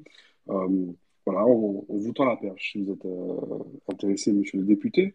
Ce podcast est produit par Zist, la revue culturelle antillaise qui remet les marges au centre. Elle est accessible en ligne gratuitement et en version numérique à 12 euros sur zist.co. Oui, allô? Oui, oui, oui, tout le monde m'entend? Oui, bonjour monsieur. Bonjour, je prends, je, prends, euh, je prends l'exposé en cours, je suis navré. J'ai vu, j'ai vu que, que, que, vous aviez cette, cette volonté d'informer la, la, population, d'informer euh, celles et ceux qui sont ici présents. Donc merci de me donner la parole. Euh, je viens d'entendre, euh, j'ai oublié le nom, euh, désolé. Effectivement, il faut aujourd'hui avoir une considération dépassionnée avec des chiffres, des données, parce que de l'autre côté, le gouvernement, en réalité, soit n'a pas les données qu'il faut, ou alors refuse d'entendre et de comprendre ce qui se passe réellement sur le terrain. Ça, c'est une chose. Euh, néanmoins, je vais quand même éduquer le propos en disant que oui, il faut quand même de la passion parce que c'est un sujet qui nous touche dans notre, dans notre être, dans notre âme. Comme je disais à l'Assemblée, il faut également de la passion. Ce que je pense, et je ne vais pas monopoliser la parole parce que vous avez des intervenants de qualité, il y a un plan chlordécone 4 euh, les trois autres plans n'ont pas du tout fonctionné, n'ont pas du tout été appliqués. Ce que je dis euh, a été dit par l'ARS, donc euh, je ne dis pas, ça ne vient pas que de moi. Et le plan chlordécone 4, en réalité, est un plan surtout de communication. Quand je parle de communication, c'est que vous aurez beaucoup, beaucoup, euh, par exemple, de BD, beaucoup euh, euh, de 4 par 3, des éléments animés, par exemple, pour nous dire, en gros, on peut se dépolluer soi-même, on peut dépolluer les sols, on peut s'en sortir avec le chlordécone. Donc ça, il faut faire attention. Il faut faire très attention à ce qui va se passer. Et euh, en tout cas, pour ma part, en tant que politique, parce que j'ai vu qu'il y avait des questions concernant les politiques, euh, ce qu'ils faisaient, ce qu'ils comptent faire, euh, en tant que politique, moi, mon rôle, il est à la fois de, pas de sensibiliser le gouvernement, on n'est plus à ce niveau-là, mais il est d'alerter toujours et encore le gouvernement sur la situation. Et il est aussi de soutenir les actions positives euh, sur la dépollution, sur euh, l'indemnisation euh, de l'ensemble des acteurs vis-à-vis vis-à-vis de tout ça. Donc peut-être que j'ai répondu à certaines questions, mais en tout cas, je vous écoute avec grand intérêt. Et si je dois parler de ma mission en tant que conseil, un temps, fut un temps, du collectif, bon, ça, a été une mission assez courte, parce que j'ai dû arrêter au regard de, ma mission parlementaire, parce qu'il y a incompatibilité. Mais en tout cas, euh, ce que je sais, c'est que euh, les avocats qui sont mobilisés sur la question, je ne sais pas s'il y a mon confrère de, de, Paris présent, je ne sais pas. Euh, mais en tout cas, les avocats mobilisés font tout pour qu'il y ait à la fois une reconnaissance de la responsabilité de l'ensemble des protagonistes, qu'ils soient euh, personnes privées ou personnes morales, donc euh, État, ou personnes privées, ben, celles et ceux qui ont euh, commercialisé et utilisé les produits. Et ils iront jusqu'au bout. Donc il y a aujourd'hui un dossier qui est en appel vis-à-vis du non-lieu qui a été rendu par la Chambre de l'instruction de, de, Paris. Il y a un dossier qui est en cours devant la Cour administrative d'appel euh, également sur le, sur le plan administratif. Et euh, je pense que ce serait intéressant qu'on communique sur les décisions qui ont été rendues parce qu'elles sont euh, source de beaucoup d'enseignements, notamment sur la reconnaissance que, oui, l'État a une part de responsabilité, que ce soit sur le plan administratif ou sous le plan pénal. Donc euh, là aussi, il serait intéressant de communiquer sur ces éléments-là, mais en tout cas, moi, je ferai, euh, je ferai également ce travail-là. En tout cas, merci. Alors, merci, merci monsieur le député, monsieur le député, euh, ne, vous en, vous en allez pas tout de suite. Justement, je vais rebondir tout de suite sur, sur, les éléments que vous venez de mentionner, ah, parce que justement, vous êtes passé. Oui, je vous, je vous entends pas. Bah, dans, la, dans l'arène, justement oui. de, de la semaine, faire les appels à faire, euh, les appels qui vont suivre et, le déroulé de la procédure juridique. Je, je me demandais, oui. Euh, est-ce qu'il n'y aurait pas finalement euh, une initiative à lancer à l'Assemblée nationale, puisque quelque part, est-ce que la décision que, que, nous venons d'apprendre, ou mhm. quelque part finalement le, le, le, pouvoir judiciaire nous indique que ce n'est pas à lui d'apporter une réponse par rapport à un droit qui n'existe pas. Hein? Est-ce que justement ce droit qui n'existe pas n'est pas à formuler à l'Assemblée? Alors, deux, deux, deux, points de lecture. Alors, euh, sur le plan judiciaire, ce n'est pas terminé, donc euh, il y a toujours la possibilité de reconnaître judiciairement euh, certaines responsabilités et puis de procéder aux indemnisations. Donc, comme je vous le disais, il y a toujours des procédures en cours. Le volet pénal n'est pas terminé et le volet administratif non plus. Donc, il faut suivre ça de très près.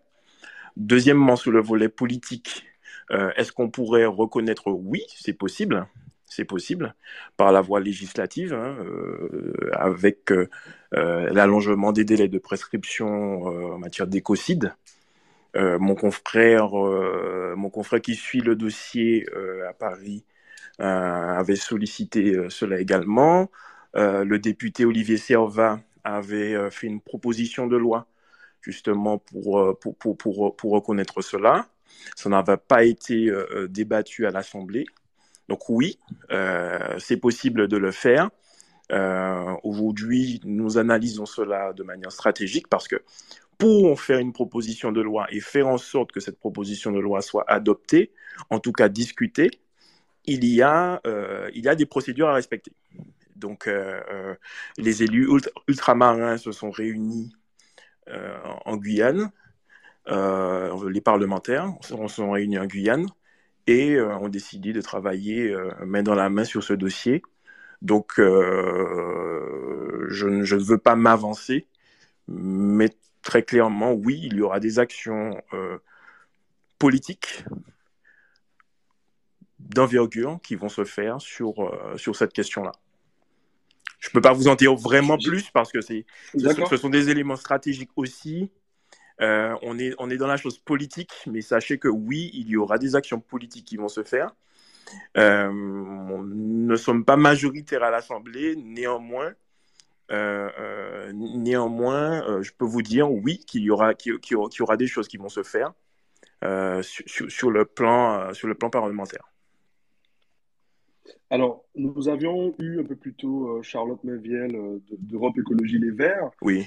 qui nous a posé clairement la question euh, que peuvent faire les partis nationaux d'opposition pour nous aider euh, dans, cette, euh, dans cette lutte? Et, donc, moi, j'aimerais vous demander, est-ce que vous avez le sentiment, et peut-être que vous, ne pourrez pas répondre, est-ce que vous avez le sentiment que les partis nationaux d'opposition ou de la majorité sont impliqués dans justement ben, la création de cette sorte de, de mouvement politique qui permettrait justement de, réparer mhm. euh, ce qui s'est passé euh, avec alors les partis alors les partis euh, je ne dirais pas ça. Je ne dirais pas ça. Pourquoi?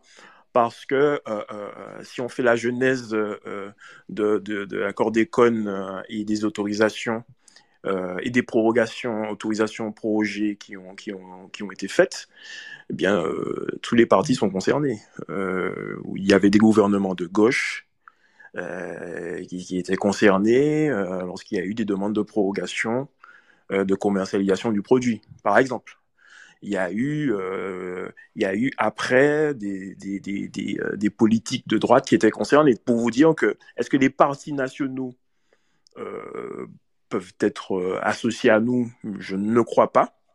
Est-ce qu'il peut y avoir des élus, par contre, associés à notre démarche? Oui. Euh, et ce sont souvent des élus qui n'ont rien à voir avec euh, les gouvernements précédents. Euh, des élus qui, qui, ne savaient pas ce qui se passait ou qui n'étaient pas en place à ce moment-là.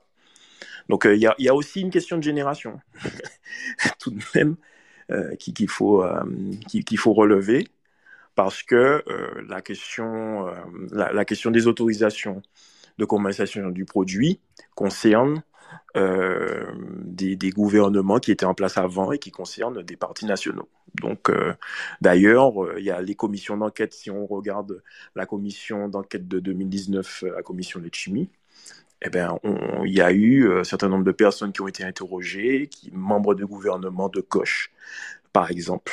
Donc, je ne peux pas vous dire oui. moi, quand je suis intervenu à l'Assemblée, j'ai vu le malaise de certains. Euh, donc, euh, je ne peux pas vous dire oui, les partis nationaux euh, seront avec nous. Certains, sans doute, mais tous, non. Je ne sais pas si j'ai pu répondre à votre question. Ah bah écoutez, non, non, je, je vous remercie, c'était très honnête. Parmi ceux qui nous écoutent, si vous avez des questions, profitez de l'occasion. c'est bien de pouvoir parler un député en direct, et en plus pour un temps dimanche après-midi pour, pour, pour, pour, être disponible. C'est pas toujours évident. C'est normal. Et donc, ben, moi, ce que j'allais vous demander, en fait, vous avez déjà répondu quelque part, c'est que vous n'avez pas eu le sentiment, lorsque vous vous êtes exprimé à l'Assemblée nationale, qu'il y a eu un grand branle-bas de combat mais non. Dans l'Assemblée pour euh, se saisir du sujet. Euh, bon, le bas de non. On, va dire que ça a plus gêné évidemment la majorité. Mais en, réalité, on, ne touche pas, euh, on ne touche pas des, des, personnes.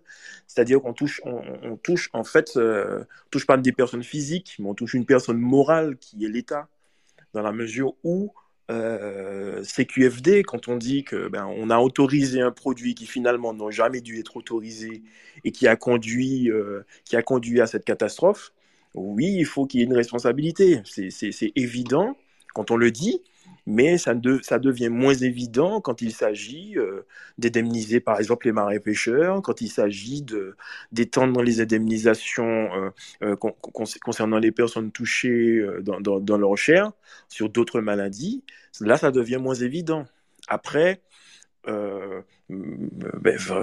vraiment, moi, le sentiment que j'ai eu, c'est oui, c'est vrai, il a raison, mais bon, 92 millions sur 7 ans, Martinique, Guadeloupe, euh, la majorité dit c'est beaucoup. Euh, aujourd'hui, le ministre des Outre-mer qui est en Martinique euh, dit nous on agit, nous on est sur le terrain, on fait, on fait. Voilà. je l'ai entendu dire aujourd'hui qu'il faudrait voir la situation des marais pêcheurs, que le système mis en place pour qu'il soit indemnisé est trop compliqué. Ben, tant mieux, s'il le voit maintenant, tant mieux. Donc, euh, ça, veut dire aussi que euh, ben, le, fait d'interpeller le gouvernement, ça sert. Le, fait de bouger euh, et, de ne pas s'arrêter là, bien, ça sert aussi. Voilà. En tout cas, on ne va pas s'arrêter là. Et vraiment, ce que vous faites, c'est très bien d'utiliser les, moyens de communication pour pouvoir informer tout un chacun, c'est très bien. Et il faut coupler euh, à la fois euh, cela, mais aussi euh, avoir une, méthodologie comme ce que j'ai entendu précédemment, dépassionnée avec des chiffres, avec des éléments scientifiques, mais on aura une autre difficulté, ce sera la, la comparaison des, des données scientifiques. Parce que euh, de l'autre côté, notamment sur le plan chlordécone 4, il faut savoir qu'il y a un staff très complet de scientifiques, euh, de personnes ressources sur le, sur le dossier.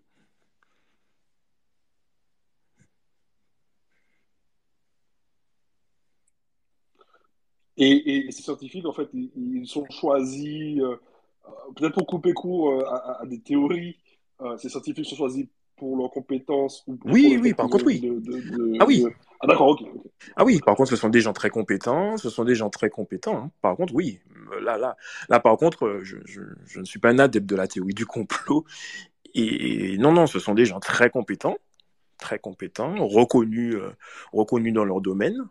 Euh, je les ai vus notamment dans la, dans la présentation du plan chlordécone 4. Il y, a des, y a une association euh, j'oublie le nom, qui, est là pour l'indemnisation aussi, mais là aussi, il y a un problème.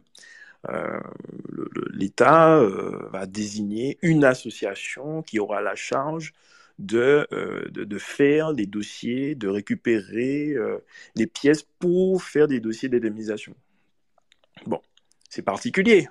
Si on attaque en même temps l'État en lui disant vous êtes responsable et que d'un autre côté, l'État dit bon, ben nous, euh, on, va, on, va, on va nommer telle personne pour pouvoir euh, faire des dossiers d'indemnisation, il est clair que dans, je vais pas dire dans l'imaginaire, mais dans, dans, la tête euh, des uns et des, autres, c'est très compliqué, puisqu'il y, a, y a une défiance aujourd'hui de tout ce que fait l'État vis-à-vis de, de, de, ce sujet. Donc, plutôt que de mettre sur la table tout le monde en disant bah, écoutez, faisons ensemble.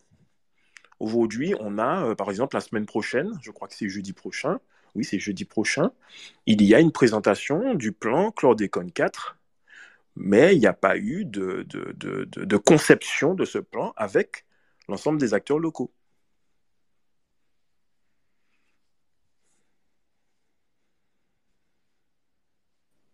J'ai une question pour faire passer un, projet de loi sur le sujet, par exemple à l'Assemblée nationale, il faudrait à peu près combien de députés? Est-ce que c'est comme ça que ça marche? Alors, alors oui, oui. Alors, je, vais donner le, des termes un, peu techniques, pardonnez-moi. les députés peuvent faire des propositions de loi. Ces propositions de loi, euh, une fois qu'elles sont acceptées, qu'elles ont passé un certain filtre, passent à l'ordre du jour et sont votées par les députés. Nous sommes 577. Ce qui veut dire qu'il faut la, majorité, euh, la majorité des députés pour que la loi passe. Par contre, il faut qu'elle passe aussi au Sénat. Ce qui veut euh, dire... Allô, je veux juste savoir si vous m'entendez. Oui. Je n'entends pas les réponses. Ah, vous m'entendez? Oui, oui, Zaka, on t'entendait. Monsieur le député, vous vous entendez très bien. Vous donc, euh... c'est bon? ouais, vous pouvez continuer. Oui, oui, oui, oui monsieur le ah, député, vous pouvez continuer, il n'y a pas de souci. Désolé. Donc, je, je, je disais, euh, euh, il faut, pour qu'une loi passe, il faut qu'elle passe par le Parlement tout entier, c'est-à-dire des députés et les sénateurs. Si elle passe par des députés, au départ, il faut que cette loi passe par un filtre, euh, c'est-à-dire euh, qu'elle arrive à l'ordre du jour, si elle arrive à l'ordre du jour, elle est, euh, elle est débattue, elle est votée. La majorité, c'est sur 577 députés, il faut qu'il y ait la majorité de députés. Sachant qu'elle est votée sur le nombre de députés présents et pas sur le nombre de députés élus. Donc vous faites la moitié de 577 si les 577 sont présents. Ensuite, une fois que ça a passé, c'est passé par l'Assemblée nationale, il faut que ça passe par le Sénat. Et le Sénat, il y a 348 sénateurs. Il faut que là aussi, ça passe par le Sénat. Donc à la majorité également des sénateurs. Et si ça passe par le Sénat, eh en première lecture, la, loi peut être votée. Ça, c'est, un exemple euh, par le filtre des parlementaires. Il y a une deuxième possibilité, c'est un projet de loi. Vous avez parlé de projet de loi. Bien, un projet de loi, Là, euh, c'est réalisé par le gouvernement, donc c'est porté par un ministère, porté par le gouvernement. Et euh, même principe, débattu et voté. Voté au Parlement. C'est-à-dire voté par l'Assemblée nationale et par le Sénat, qui vont amender le texte ou pas, c'est-à-dire faire des propositions, soit de suppression d'articles ou bien d'ajout euh, d'articles. Et c'est comme ça qu'une loi est votée. Donc vous comprenez bien que pour voter une loi, il faut du temps. Et puis, euh, il faut aussi l'adhésion euh, de, de, la majorité à la fois du, euh, du Sénat et de l'Assemblée nationale. Explication démocratique. On va boucler le, notre space. je vous remercie beaucoup, monsieur le député. Euh, mais résultat, vraiment, on a, on a pu faire le tour aujourd'hui de, de, peu de tous les aspects, je pense, autour de, la question euh, du chlordécone, du procès en cours, euh, des enjeux de société qui se posent très clairement, euh, des enjeux du quotidien aussi. et puis nous avons pu parler peut-être aussi de, ben, de, tout ce qu'on peut faire, tout ce qu'on peut peut-être trouver, les pistes qui peuvent exister, ben, de point de vue politique, de point de vue technique. nous avons fait le tour de l'existant aussi, ben, des plans existants en ce moment. Euh, des problématiques euh, concrètes euh, auxquelles nous faisons face. Bon, maintenant, j'espère que, que, tous ceux qui ont pu participer et tous ceux qui ont entendu ce, ce space bah, auront eu des éléments soit rassurants, soit qui vont peut-être les aider à, à, se mobiliser. et en fait, effectivement, je pense qu'il est évident qu'il ne faut pas arrêter la mobilisation. Et nous nous organisions hein, tout simplement sur nos territoires en Martinique en fonction euh, ben, à notre propre devenir. Voilà, je te passe le, micro, euh, euh, Clément, et puis je pense que peut-être notre présidente voudra dire un mot conclusion. Merci Zaka. Bah, Myriam, si jamais tu, veux nous dire un mot à la fin, n'hésite pas à demander à monter. Je ne sais pas si tu es dans une, dans une position euh, auditive euh, un petit peu plus euh, favorable. écoutez, merci à toutes et à tous pour votre présence pendant un, pour votre présence un peu plus pendant un peu plus de deux heures aujourd'hui avec nous. nous avons à la Fabrique des Coloniales l'ambition de continuer ces spaces assez régulièrement, certainement le dimanche, mais pas mais pas uniquement. On aura un programme avec de nombreux intervenants sur toutes ces questions des coloniales tout au long du premier semestre qu'on vous euh, fera parvenir via nos réseaux sociaux, Instagram, euh, Facebook, euh, Twitter, bien évidemment. merci à nos, nos deux intervenants principaux qui ont dû partir, donc Malcolm Ferdinand et Christophe Leguevac, qui nous ont, nous ont, donc parlé des multiples aspects à la fois judiciaires, philosophiques, sociopolitiques. merci à Giovanni William, donc Monsieur le député, d'être intervenu sur cette fin. Merci à Cora Bernabé de nous avoir donner des informations euh, vraiment techniques euh, sur tout ce qui est euh, agricole. Et, merci à Zist de nous accompagner et à Zaka sur sur ces spaces. Et enfin, merci bien évidemment à vous toutes et à vous tous pour votre présence, pour vos questions, pour vos interventions et pour votre fidélité. Nous nous retrouvons très bientôt sur Twitter pour pour un nouveau space et, et je souhaite à tout le monde un très, une très bonne fin de soirée, très bonne fin d'après-midi selon que vous soyez dans l'Hexagone ou euh, aux Antilles-Guyane. Bonne soirée à tous, au revoir. Bonne soirée, au revoir. Les spaces de la Fabrique décoloniale sur Twitter sont des espaces de conversation audio accessibles à tout le monde. Ces forums citoyens en ligne font se rencontrer spécialistes et grand public autour de questions décoloniales brûlantes, politiques, société et culture. Retrouvez-nous toutes les semaines en live et en podcast.